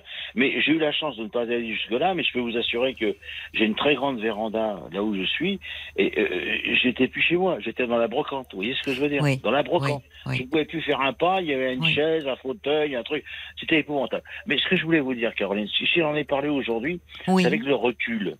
Oui. avec le recul. oui, Et je me dis que même avec le recul, le, nom, le temps qu'il faut oui, à des gens qui sont confrontés à ce type de problème, qui veulent traiter le problème de façon, ah, j'allais dire intelligente, excusez-moi, mais de façon normale, si j'ose dire, je ne sais pas quel mot je vais adapter, mais il faut qu'il leur faut beaucoup de beaucoup de temps. Ça fait trois ans que j'ai déménagé, ça fait deux ans, euh, un an que ma femme est décédée, oui. et j'ai encore du travail encore à faire. Vous voyez ce que je Ça, je dire veux bien vous C'était un boulot absolument incroyable. Bah, c'est euh, tout ce que vous avez, tout ce qu'enfin elle a accumulé. Une oui. accumulation, Vous vous faites aider par euh, une entreprise Oui, ou- bien sûr, Oui. j'ai des amis, des copains, des gars, des copains qui viennent m'aider, mais si vous voulez, il y a des... Les encombrants, plus, les encombrants, ils doivent vous maudire dans votre ville. Je vous taquine un peu. Hein. Nous avons des déchetteries efficaces qui, te- qui acceptent très bien le travail. Il n'y a pas de Bon, problème. bon. Non, mais si vous voulez, le problème. Mais ça doit pas être simple. Enfin, je comprends. Vous me dites, vous avez hésité avant de m'appeler, parce que en même Oui, temps, vous, vous qui avez, euh, on sent, vous, vous étiez, euh, vous, vous ne vous sentiez pas d'abandonner votre épouse. Enfin, ça, vous Ah aviez épousé sa souffrance, et finalement en parler. Il y a quelque chose qui devait être difficile, ne pas trahir, abîmer sa mémoire aussi. Il y a quelque chose un peu en- ambivalent chez vous. Tous les propos, dans tous les propos que je vous ai tenus, je n'ai absolument pas accablé mon épouse. Pas du tout, c'est ce que, c'est ce- bien sûr, c'est ce que je remarque effectivement. Vous en parlez avec je- euh, je- beaucoup je- de, respect, beaucoup de. oui, de même tendresse, Un an oui. après, en vous parlant, plus je vous en parle, plus j'ai d'émotion. Oui. Mais c'est quelque chose de très très fort. C'est quelque chose qui a marqué ma vie. Ah bah, et oui. pendant 48 ans, ben, je vais vous dire, j'ai connu ma femme. Elle était étudiante. Ça se passait très bien entre nous. Oui, On s'est mariés. Il s'est passé quelque chose. J'en sais rien du tout. oui, Est-ce qu'elle a eu des problèmes d'endométriose ou pas? Je n'en sais rien. Mais le problème, c'est qu'après, ça, ça- a tourné de plus en plus vers, vers elle, ce qu'elle oui. Vous n'aviez même plus d'intimité de couple en Ah. fait. depuis, depuis 47 ans. Oui. Mais je l'ai toujours respecté, je ne l'ai jamais trahi. On, croit ce qu'on, on peut penser ce qu'on veut, mais c'est la vérité. Bah, c'est votre histoire. Non, non, c'est votre histoire. Mais vous voyez, il faut vraiment maintenant euh, que vous preniez soin de vous. C'est bien, vous avez un médecin qui qui est à l'écoute, qui. euh, C'est c'est vous qui avez besoin. facile. Excusez-moi. Non, mais attendez. Mais Mais Loïc, attendez, ne vous excusez pas. euh, je crois que je, je comprends que vous craquiez. Enfin, c'est l'histoire que vous avez vécue est tout sauf banale. Et c'est vrai qu'on se dit, euh, vous. euh, c'est plus fort que moi, je peux plus. Là. oui, mais parce plus. ben oui, mais j'entends et ça montre à quel point euh, vous, vous avez maintenant euh, besoin d'être accompagné. Vous avez porté euh, finalement épousé la, la souffrance, la, la problématique de votre épouse au point de vous oublier et en même temps, maintenant, euh, c'est vous qui craquez. Et, et dans un sens, tant mieux. Parce que euh, ça veut dire qu'enfin vous pouvez euh, arrêter d'être peut-être son médicament, son thérapeute et- et- et prendre soin de vous. Je suis désolé, je, je peux plus vous parler, ça. Bah alors, euh, Loïc, je vais vous laisser euh, raccrocher tranquillement. Il y a aucun. Non, non, mais mais vous êtes, mais mais vous êtes. Il y a même pas lieu de vous excuser, Loïc. Euh, je vous. Je vous remercie. Ça montre, ça montre à quel point il y a des choses enfouies en vous et des blessures et des souffrances qui Oh oui. remontent, qui remontent depuis qu'elle n'est plus là, depuis qu'enfin vous pouvez penser à vous, à votre vie. Et, et maintenant, euh, la priorité, c'est, vraiment de, de, je- je- je- je d'être accompagné. D'accord? Voilà, continuez- merci. conti- Continuez vos émissions. Elles sont super. On va et les continuer. tout le temps. Prenez, prenez vraiment soin de vous, hein, Loïc. Je vous embrasse. Au revoir. Jusqu'à minuit 30, Caroline Dublanche sur RTL. parlons. 22h, minuit 30, Parlons-nous. Caroline Dublanche sur RTL. Quelques messages euh, pour euh, pour Loïc euh, avant que nous accueillions Philippe de Jacques qui dit vous êtes un homme d'honneur et vous inspirez le respect. C'est ce que dit aussi Michel de Bayonne et qui dit prenez vous êtes vraiment quelqu'un de courageux. Prenez soin de vous maintenant avec toute mon amitié, dit Michel.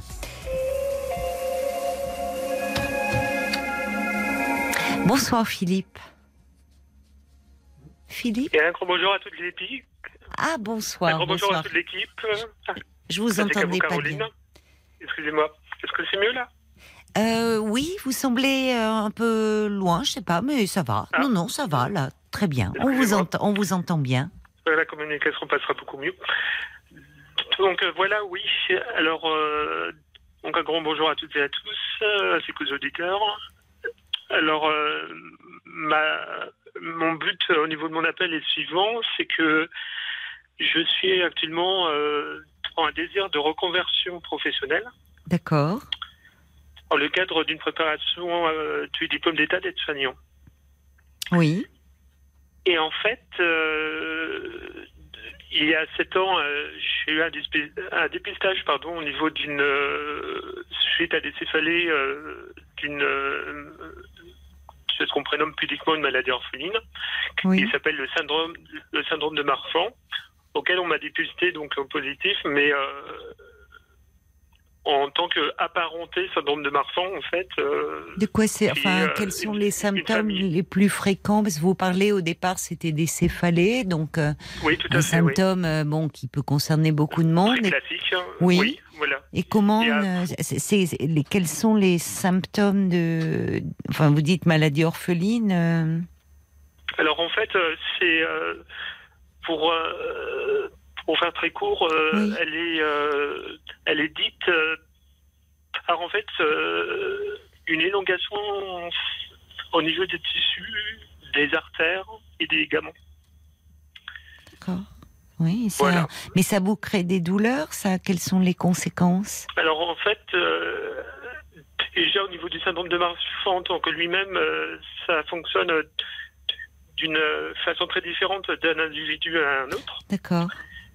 Il y a des personnes qui, elles, très malheureusement, elles vont être atteintes au niveau du cristallin, Ah oui. par exemple, donc euh, ce qui va engendrer une cécité, D'accord. chose que à ce niveau-là, j'ai énormément de choses, énormément de chance, dirais-je, pardon. Oui, ça ne, Et- vous, nous n'êtes pas concerné. Voilà, tout à fait. Voilà.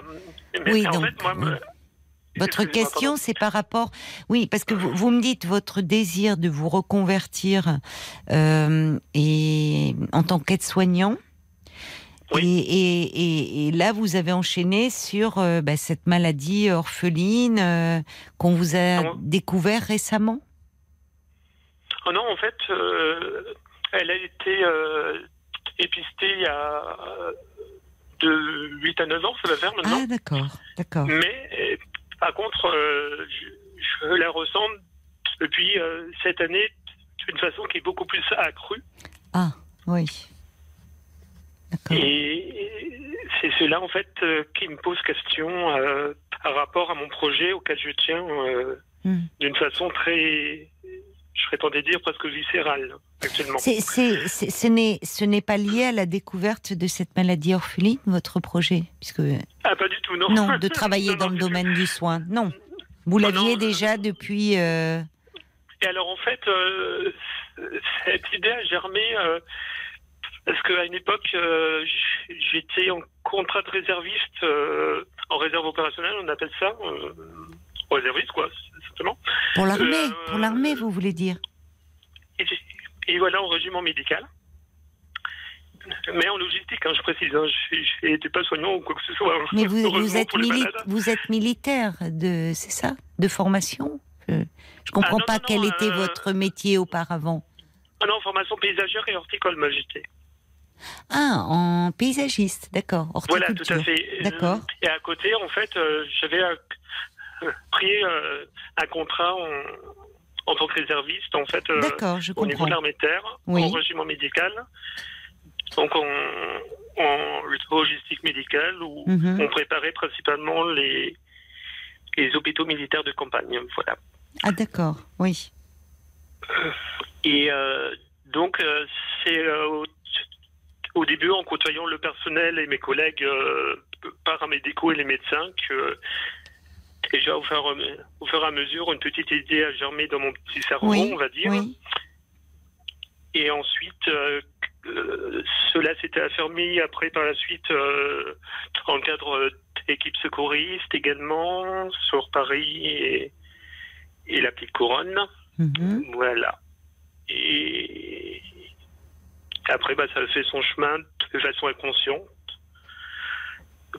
Mais vous êtes inscrit là dans une école, euh, une préparation de- d'aide-soignant ou, vous fait, y euh, songez euh, Alors en fait, euh, pour affermir mon projet, justement, à titre personnel, euh, j'ai fait des immersions pour l'emploi au sein de, de CHU euh, et d'un EHPAD, en fait, euh, qui ont eu lieu cet été.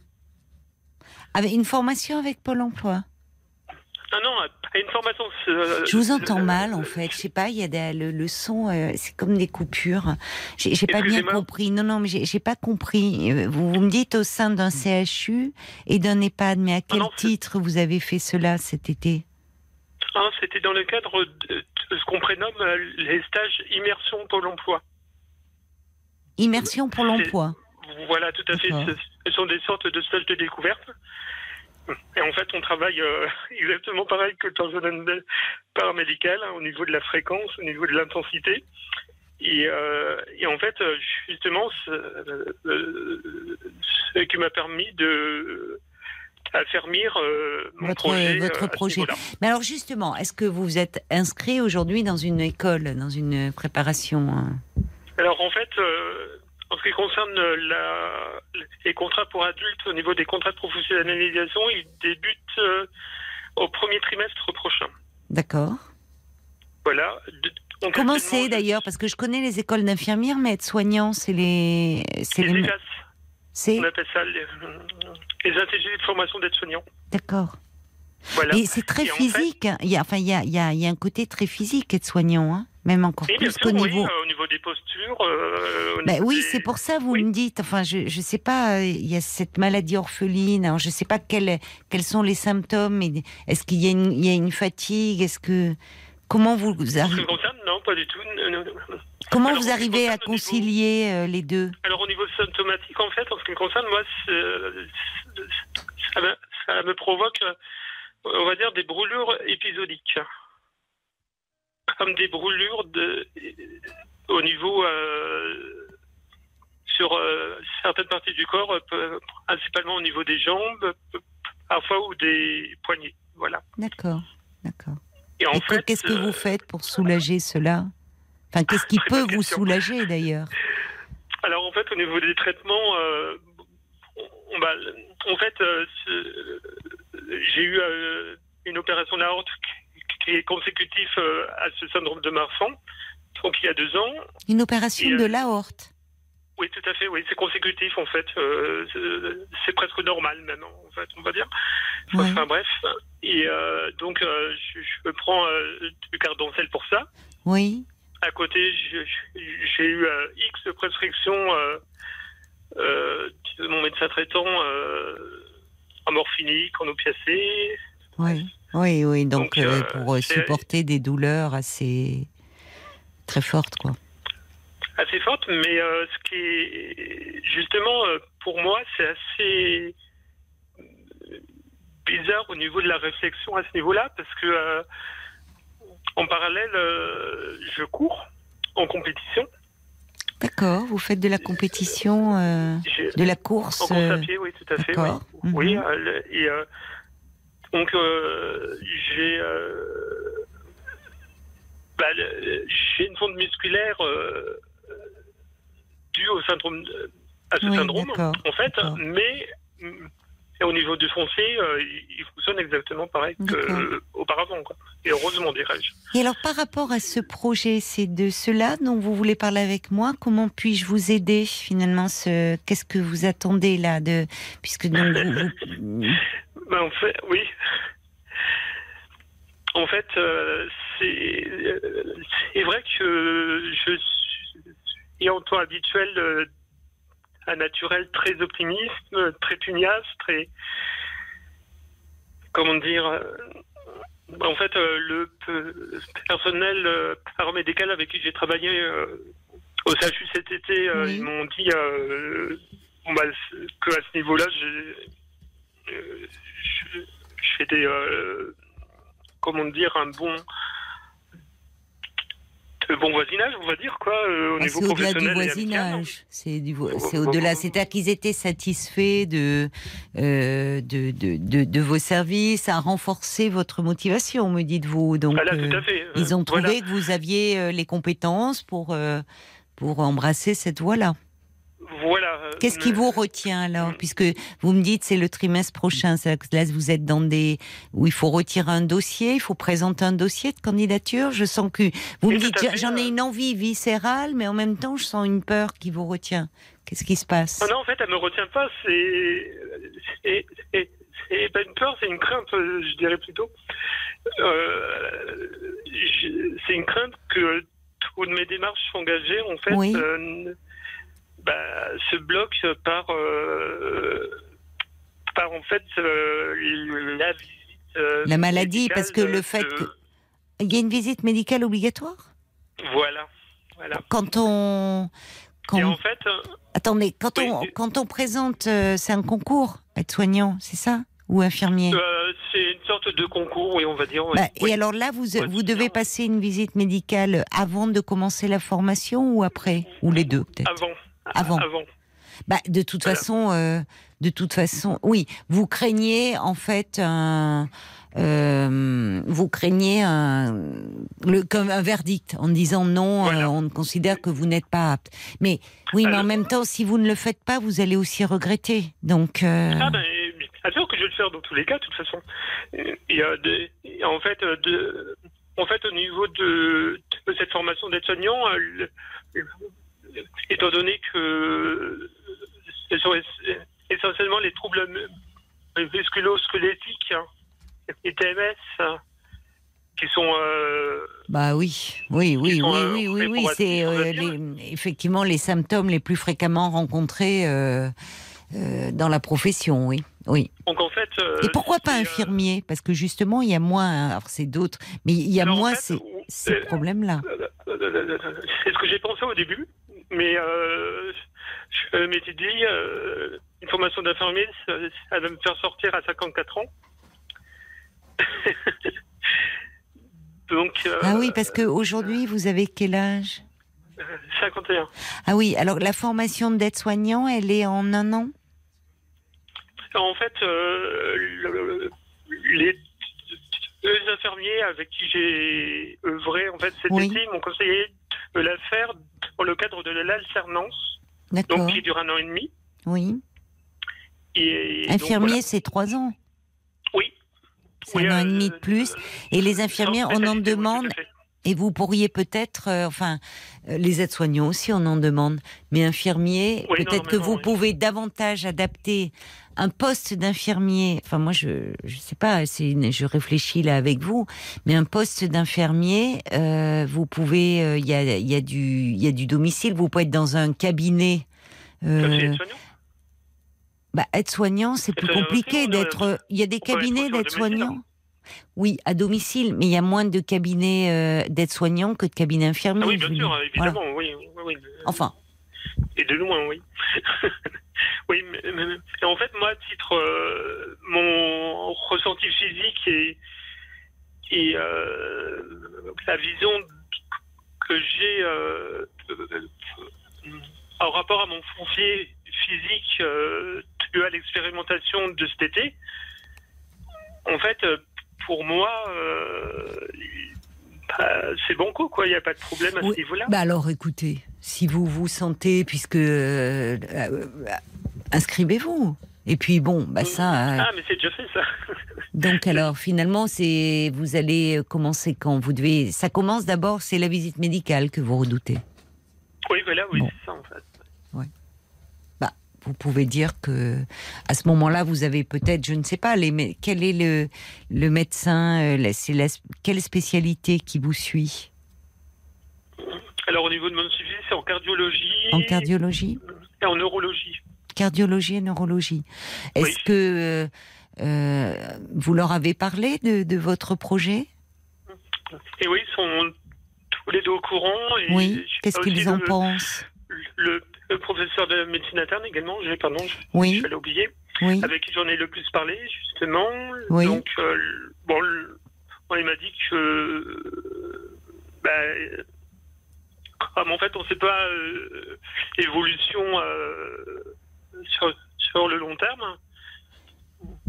Donc il m'a dit que dans les médias, pour lui, ça ne, ne posait pas trop de problèmes. Bon, bah alors. Est-ce qu'ils euh, pourraient pas vous faire, enfin, vous verrez, mais des certificats que vous n'aurez peut-être pas besoin de fournir, mais au cas où, est-ce qu'ils seraient pas prêts euh, à vous à vous faire une- un petit mot en disant que pour le moment, ça fait 7 ou 8 ans, 8 ou 9 ans qu'ils vous ont diagnostiqué la maladie, que au vu de votre évolution actuelle, ils pensent que vous pouvez tout à fait euh, euh, être apte pour cette formation. Vous les avez au cas où.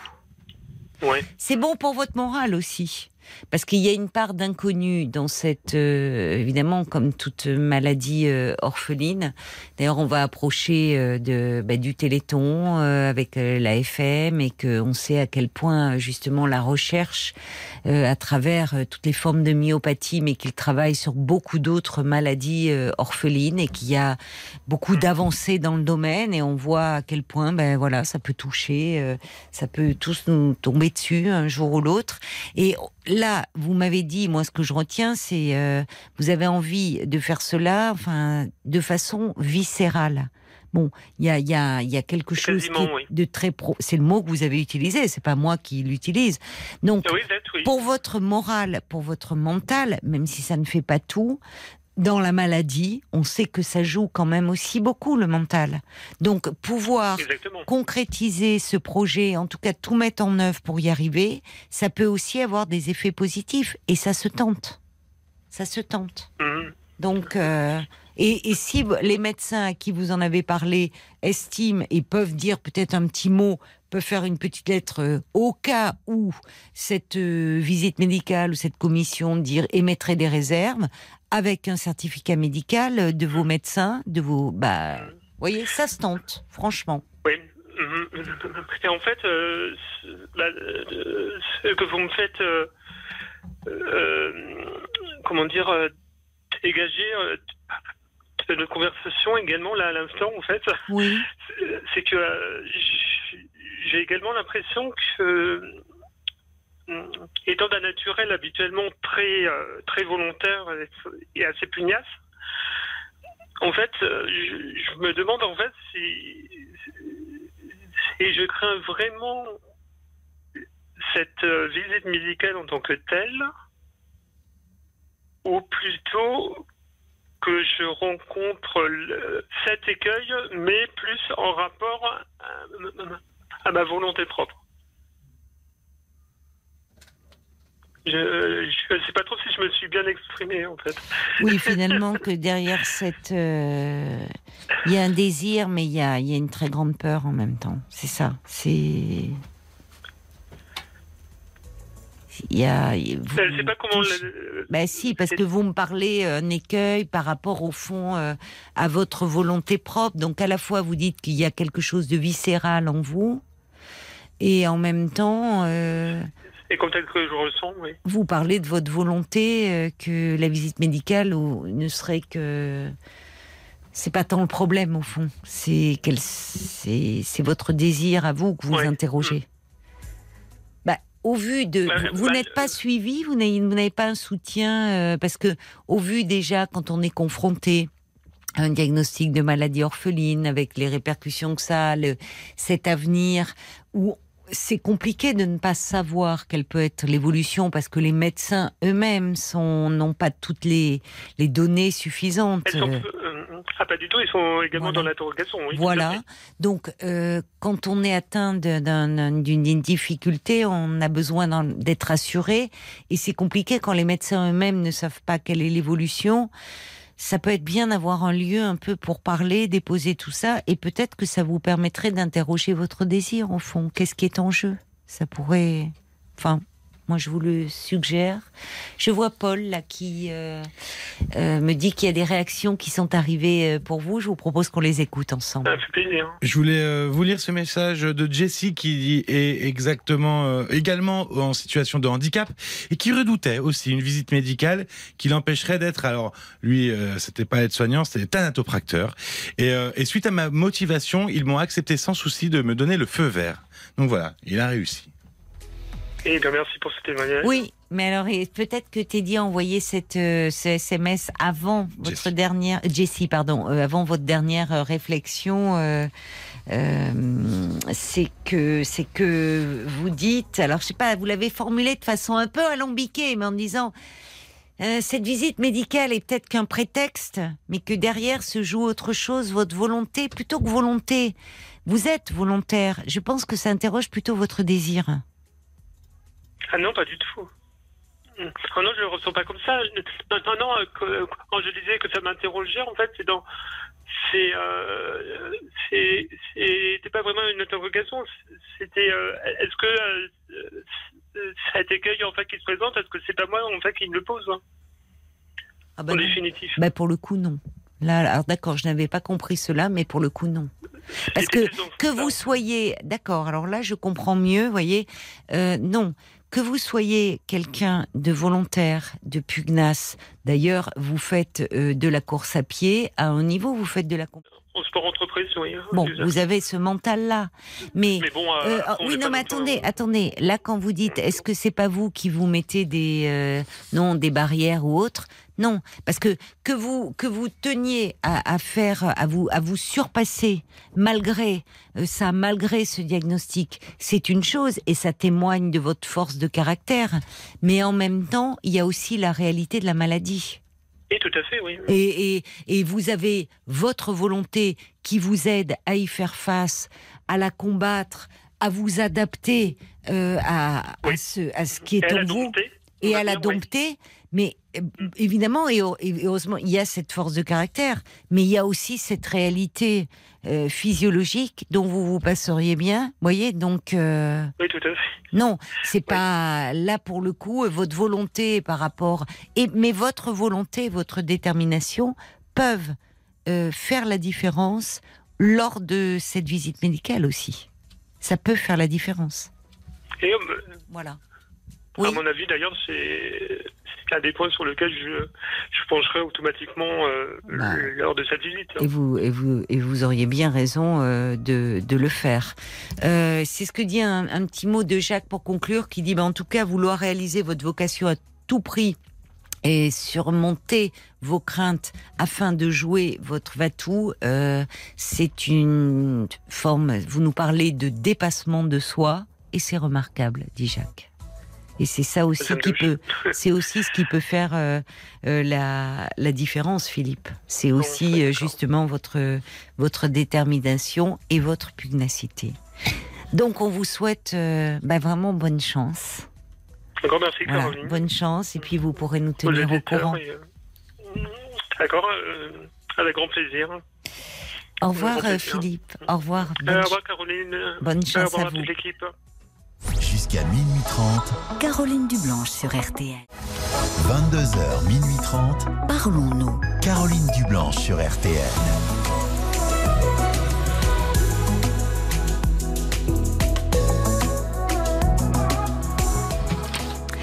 Avant d'accueillir euh, Marianne, peut-être quelques réactions encore pour euh, pour Philippe euh, qui donc voulait se reconvertir en tant qu'aide-soignant, mais qui euh, qui malgré une volonté euh, farouche, redoutée, un peu euh, que la visite médicale le bloque. Eh ben, les, audi- les auditeurs l'encouragent, comme Sylvie, qui dit Moi, je dis qu'il faut qu'il fonce. Il y a des postes aménagés pour les personnes handicapées et des services aussi aménagés. Alors, pourquoi briser son rêve? Il y a aussi Sacha qui dit Eh, Tellement de personnes n'ont pas de perspective ou de passion. C'est vrai. Ben, moi, je pense que vous devriez foncer. Voilà. C'est vrai. Bah merci, merci beaucoup pour tous vos encouragements. Bonsoir Marianne. Bonsoir Caroline. Bonsoir et bienvenue. Merci, c'est gentil. Je crois, Marianne, que vous avez appelé après avoir entendu euh, Loïc, hein, qui nous Oui. parlait de, de son épouse, euh, bon, aujourd'hui décédée, mais qui était atteinte du syndrome de Diogène, c'est-à-dire Oui, l'accumulation euh, d'objets euh, hétéroclites qui conduisent souvent à un environnement qui devient assez vite insalubre. Oui, très, oui. Enfin, ins- enfin insalubre, je dirais pas ça, parce que. C'est pas vraiment dans la saleté, mais euh, bon, euh, comme c'était beaucoup de linge, c'était, euh, enfin, il y avait beaucoup de poussière, enfin, c'était. Mais euh, vous parlez de qui, là euh, Beaucoup de linge? Ma belle-mère. Ah, votre belle-mère, d'accord, pardon. de mon conjoint. Enfin, euh, la mère de mon conjoint, pardon. Oui, c'est intéressant peu votre lapsus. C'était Oui, un peu envahissante, votre belle-mère, par hasard? Ah non, Non, je l'adore, ma belle-mère, mais euh, bon, mon, beau- mon homme, il a, bah, il a mon âge, il a 37 ans. Et euh, bah, il a toujours vécu chez ses parents. Il n'a jamais vécu, euh, enfin, il n'a jamais été en couple. Enfin, voilà. Donc, euh, oui, euh, c'est vrai que là-dessus, il est très intéressant, c'est vrai, en effet. Ça Alors, donc en fait, vous, donc c'est c'est votre belle-mère qui accumule, elle c'est du linge qu'elle accumule. Euh, un peu de tout. Bon, Ah, beaucoup. Enfin, ouais, en principe, ouais, c'est ce que j'ai dit à Paul. Énormément, énormément, énormément de linge. Après, De linge de maison? Oui, du, bah, du linge à mettre sur soi. euh, Ah, des vêtements, c'est différent. Voilà, des vêtements, oui. Sauf que c'est euh, 10 tailles au-dessus de sa taille, elle sait qu'elle le mettra jamais de sa vie. Ou alors euh, 10 tailles en dessous, donc pareil. hein, Ah oui, c'est intéressant. Elle achète jamais à sa taille. Non, elle, bah, elle achète pas. De toute façon, hein, c'est du linge que les des amis donnent. hein. Mais elle, elle fait. Ah oui, donc elle ne fait pas d'achat compulsif. Ah non, pour elle. Mais pourquoi les amis Ah, lui donnent. C'est très étrange. 10 tailles en dessous, 10 tailles au-dessus. Bah, C'est des drôles d'amis, ça. euh, non, mais mon beau-père, il parle à tout le monde dans le village, donc euh, on prend, bah hop, on lui, il, enfin, on lui donne, euh, il prend. voilà, même des choses. Ah oui, mais votre beau-père encourage ça alors aussi. Bah, il critique, hein. Mais, euh, Qu'est-ce qu'il en dit, votre, sorte. votre mari ou votre compagnon là? Ben, mon conjoint, euh, bon là maintenant, voilà, on vit ensemble, euh, c'est plus trop, voilà. Mais euh, quand il était jeune, c'était pas évident parce que bah, il faisait du football, bah, tous les amis, ils amenaient les amis chez des amis. euh, mais lui, bon, bah, il pouvait pas ramener ses, ses amis à la maison. Ah oui, Comme ça. je disais à Paul, le canapé, on pouvait pas s'asseoir dessus, c'était rempli de linge. Euh, Il y a quatre chaises qui sont contre le mur, euh, c'est rempli de linge aussi. Euh, sa chambre, bah, en fait, il y avait, ça faisait, vous savez, genre un petit labyrinthe. Hmm. Il y avait un petit passage pour aller jusqu'à son lit. Oui. Ah. Et euh, voilà, tout le reste, c'était que. Et alors lui, dites-moi, euh, il est, il est comment là quand vous vivez ensemble? Il est plutôt ordonné? Il aime pas justement que ça s'accumule? Quand il vous, si vous faites du shopping, ça l'inquiète? Il se dit oh là là, oh là là, qu'il ramène pas trop de fringues à la maison? trop, non, il est non. il- enfin, Non. après, moi, j'achète jamais rien pour moi. Donc, euh, Et au pourquoi contraire, il râle parce que D'accord, vous faites pas assez plaisir. non, pas Non. du tout. Bah, si Et lui, il n'est pas devenu hypermaniaque en réaction. Non. Ah non, pas du Non. tout. non. D'accord. Eh oui, on voit effectivement à quel point euh, ça peut ça peut être compliqué, et même pour des enfants euh, qui en ressentent un, un sentiment euh, de honte. Eh ben merci beaucoup, Marianne. Ah, Donc au moins comme ça, il y aura pas trop de déjeuner chez les beaux-parents, hein, parce que Ah, Voilà. malgré tout, bon, enfin il faudra pas se prendre le, le café dans le canapé. Merci beaucoup euh, pour pour votre appel, ma chère Marianne. Je dois vous laisser parce qu'il est minuit. Belle soirée à vous. Au revoir. Jusqu'à minuit 30, Parlons-nous. Caroline Dublanche sur RTL. Si vous avez du mal à trouver le sommeil à cette heure euh, déjà avancée euh, de la nuit parce que vous avez des soucis, euh, des contrariétés qui vous empêchent de dormir, eh bien n'hésitez pas, passez-nous un petit coup de fil au standard de Parlons-nous. On est à vos côtés encore pendant une demi-heure.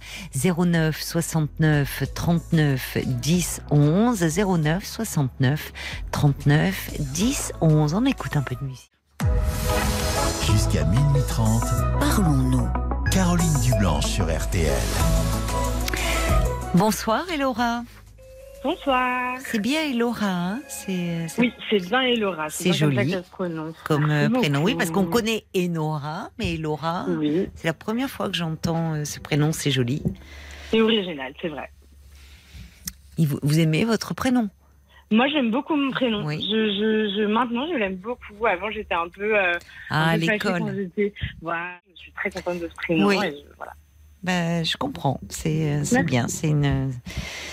C'est une touche comme ça d'originalité. Mais vous m'appelez pas pour me parler de votre prénom, ma chère Elora. non, non, non, je vous appelle pas pour m'appeler de mon prénom, même si on pourrait en discuter d'ailleurs. Mais euh, non, non.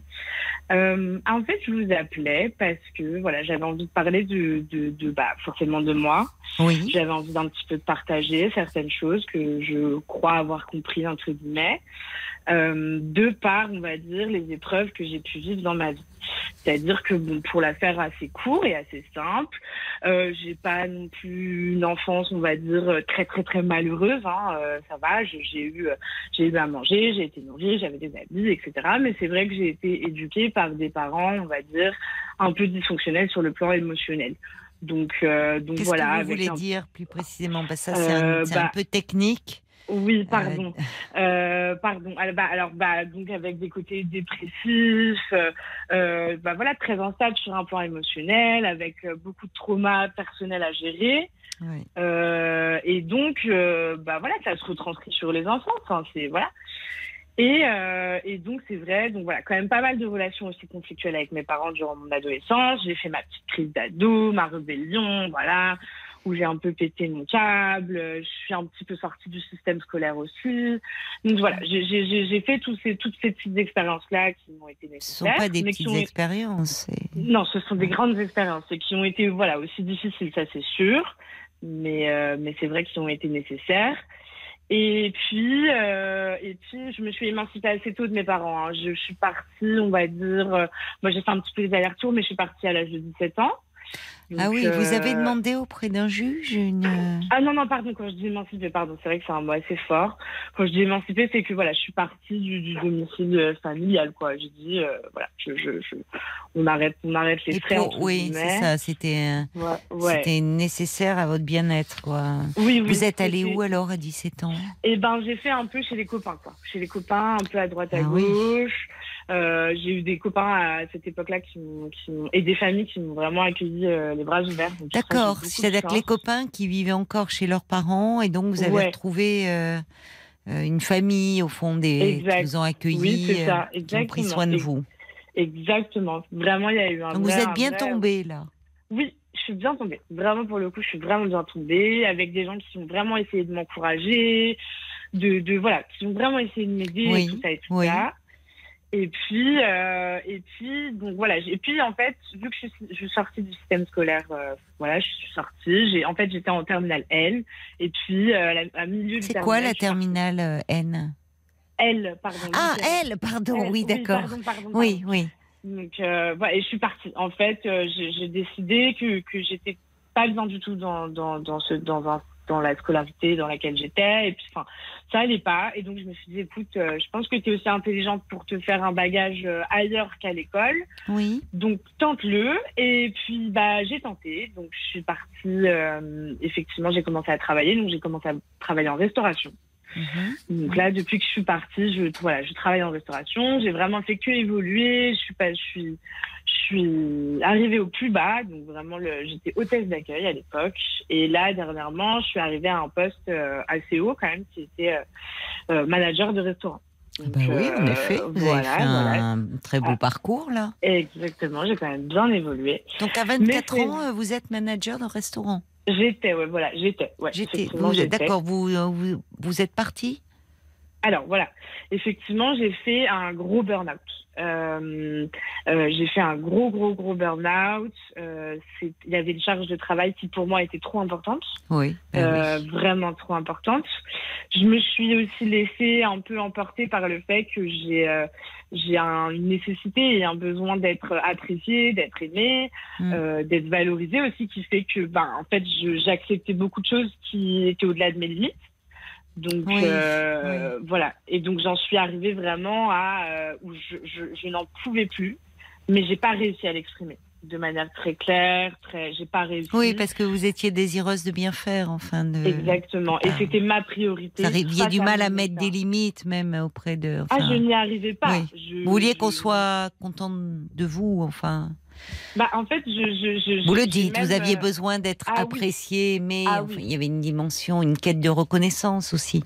Ah non, mais euh, total. C'est-à-dire que au-delà, au-delà du fait que professionnellement parlant, c'est très valorisant d'être à ce poste-là. Oui. euh, oui, oui, j'étais dans une quête. Ah, vous euh, pouvez être fier de ce parcours, oui, Oui, parce bien que bien pas sûr. simple. Donc Bien sûr. actuellement, vous êtes en arrêt là.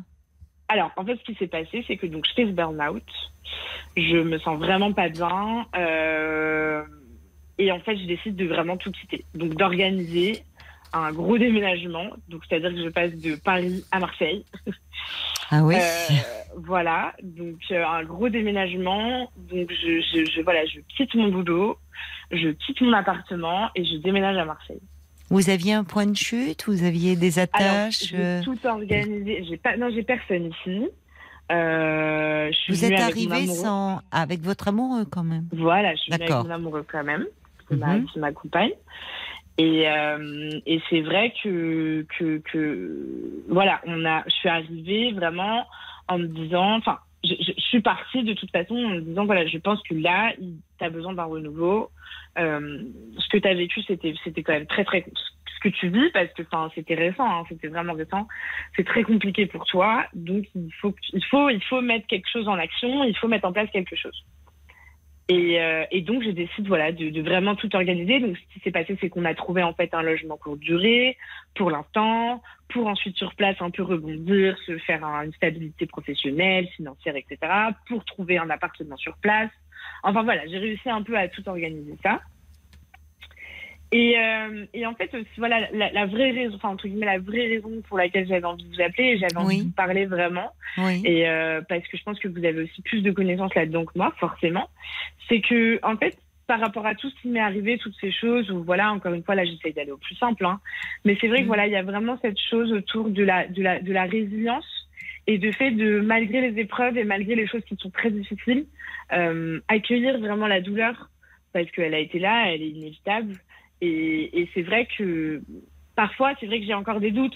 C'est-à-dire que je me dis, est-ce que c'était vraiment une bonne idée de, euh, de tout prendre comme, enfin voilà, de, de tout envoyer un peu valser, quoi, et, et, et de venir comme ça, déménager dans un endroit où c'est vrai que j'ai mon amoureux et merci, enfin voilà, dans le sens où ça me, ça m'aide, enfin ça m'aide quand même. Il est originaire de la région, lui, votre amoureux? Non, pas du tout. Non. Il est parisien aussi comme moi. On a un peu tout quitté Vous vous plaisez Euh, à Marseille? On est super contents. Bon. Franchement, Donc on est, on est- déjà, on est super content, mais c'est vrai qu'il y a des moments où effectivement, par rapport au fait que, euh, bah, c'est vrai que par, par, par rapport à, à leur- à un cercle d'amis aussi, bon, ces amis, ça se refait. Hein, attention, euh, c'est pas, voilà, je sais que petit à petit, l'oiseau fait son nid, et puis je vais rencontrer des Et personnes. puis des mais- amis que vous aviez en région parisienne seront certainement heureux de vous rejoindre euh, à Marseille, Ah hein, oui, avec des week-ends en TGV, c'est très vite accessible. Et puis pendant les vacances d'été, vous allez voir, euh, ils vont débarquer vos amis. hein.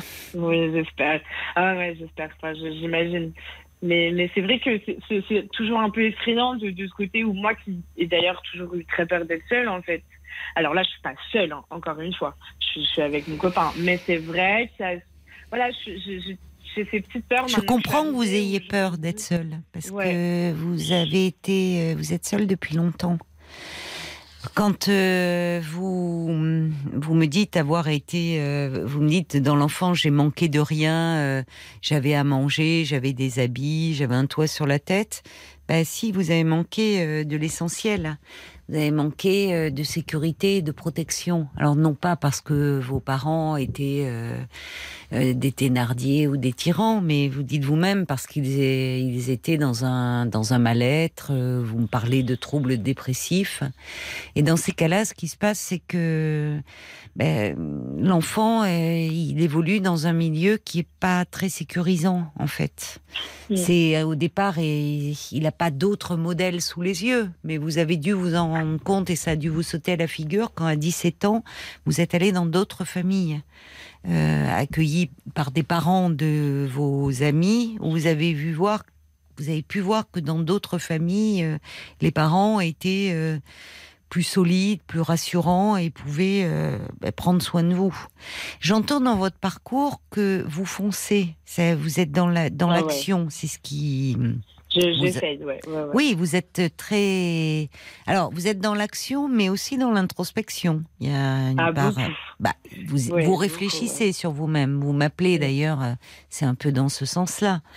Et, et là, hum, il y a, il y a- vous, êtes très volontaire. Vous êtes très volontaire parce que. euh, mais il y a, une- il y a une. Quand vous dites que vous avez peur, très peur d'être euh, d'être seul, vous avez ajouté j'ai mon amoureux, mais il y a cette il y a quelque chose de l'ordre d'une insécurité certainement chez vous, lié à votre histoire. Ouais. Oui, oui, je suis d'accord, bien sûr. Bien sûr, je suis d'accord. C'est vrai. Donc, euh, je, je ne sais pas d'ailleurs si vous avez euh, toujours des liens avec vos parents ou si... Si, si, si, si, si, si. Alors, il y a encore une fois ce, ce, ce domaine de résilience où moi, j'ai... Alors, je suis pas en totalité encore dans le pardon. Euh, J'essaie, j'y travaille. On n'est pas obligé. hein. Enfin, euh, Attention, vous voyez, à tout ça, à tous ces termes aujourd'hui qu'on qu'on utilise un peu, euh, euh, le pardon. Enfin, c'est pas d'ailleurs. euh, Avant de. Il faudrait déjà, euh, avant de, de, de, de penser, enfin, à pardonner, il faudrait déjà peut-être s'occuper de ce qui, euh, chez vous, euh, reste un peu fragile et qui est compréhensible au vu de votre histoire. bien sûr. Ouais, ouais, c'est vrai que. c'est en fait ouais. euh, partir de là. Après, euh, euh, je, je ne sais pas quelle est l'histoire de vos parents, mais avant de, de, de- là aussi, vous avez certainement été amené et très tôt à devenir. Peut-être que c'était vous le parent de vos parents quand vous étiez enfant? En Ouais. prenant certaines décisions, enfin, parce que je vous dis ça de façon générale, quand les parents ne vont pas bien, euh, l'enfant, euh, l'enfant, il- au lieu d'être en colère, en fait. oui, c'est ça, l'enfant, il veut, il, il essaye, alors, il peut se dire que c'est peut-être parce que ça- ça vient de lui, et puis en tout cas, il a envie de les aider. Parce que l'enfant, il aime ses parents. C'est à l'adolescence que ça se complique. Parce que Mm. quand on est jeune enfant, euh, même on peut essayer de, de prendre en charge, d'être gentil ou de pas faire trop de bruit ou de pas causer trop de problèmes. Ou... Et puis à l'adolescence, bah, à l'adolescence, il faut bien que la personnalité elle advienne. Hein. Il faut bien donc euh, avoir des parents qui ne sont pas en mesure de contenir, de, de qui sont pas solides en fait psychiquement. Bah, c'est là où ça peut exploser. Et d'ailleurs, euh, la euh, le, le recours, ça a été de partir. Je me demande d'ailleurs, est-ce que dans votre famille, euh, enfin, vous avez des frères et sœurs, vous, vous étiez Ouais, fille j'ai, euh, je suis la plus grande. J'ai une petite sœur qui, qui a eu 17 ans. Et j'ai un tout petit demi-frère qui a bientôt 7 ans. Bientôt 4 ans, pardon. de vos parents qui sont toujours ensemble et qui ont eu un petit là? Non, non, non, non, de, de- d'un remariage de mon papa. Ils vont mieux, vos parents ou- Euh, ma mère va beaucoup mieux. Euh, ma mère qui d'ailleurs, euh, bah, j'ai quand même pas mal pensé à elle sur les dernières émissions parce que ma maman est une aidante en ce moment qui aide ma grand-mère qui a un Alzheimer, enfin, voilà, qui a un Alzheimer très poussé. Donc, par rapport aux émissions Oui, précédentes, on a voilà, fait, oui, sur la journée Oui, oui. nationale des aidants.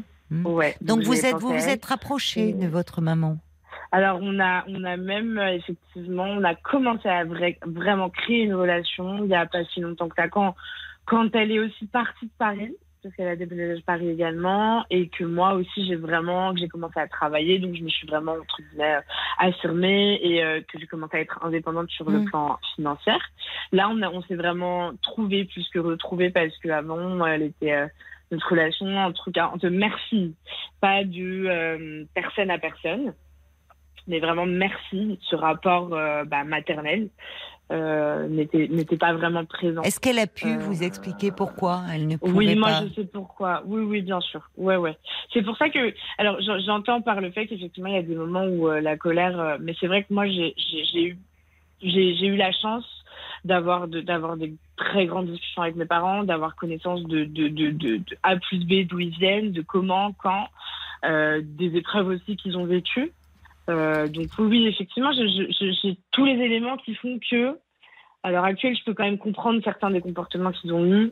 euh, Oui, mais on peut comprendre. C'est bien que vous les, bon, que vous les pas, ouais. compreniez, c'est une chose. Moi, je, je pense que c'est par rapport à vous-même qu'il y a quelque chose. Si vous m'appelez euh, là euh, aujourd'hui, ces interrogations qui peuvent paraître anecdotiques sur, je suis dans une nouvelle ville où je connais personne. Bon, j'ai mon amoureux, mais j'ai peur d'être seule.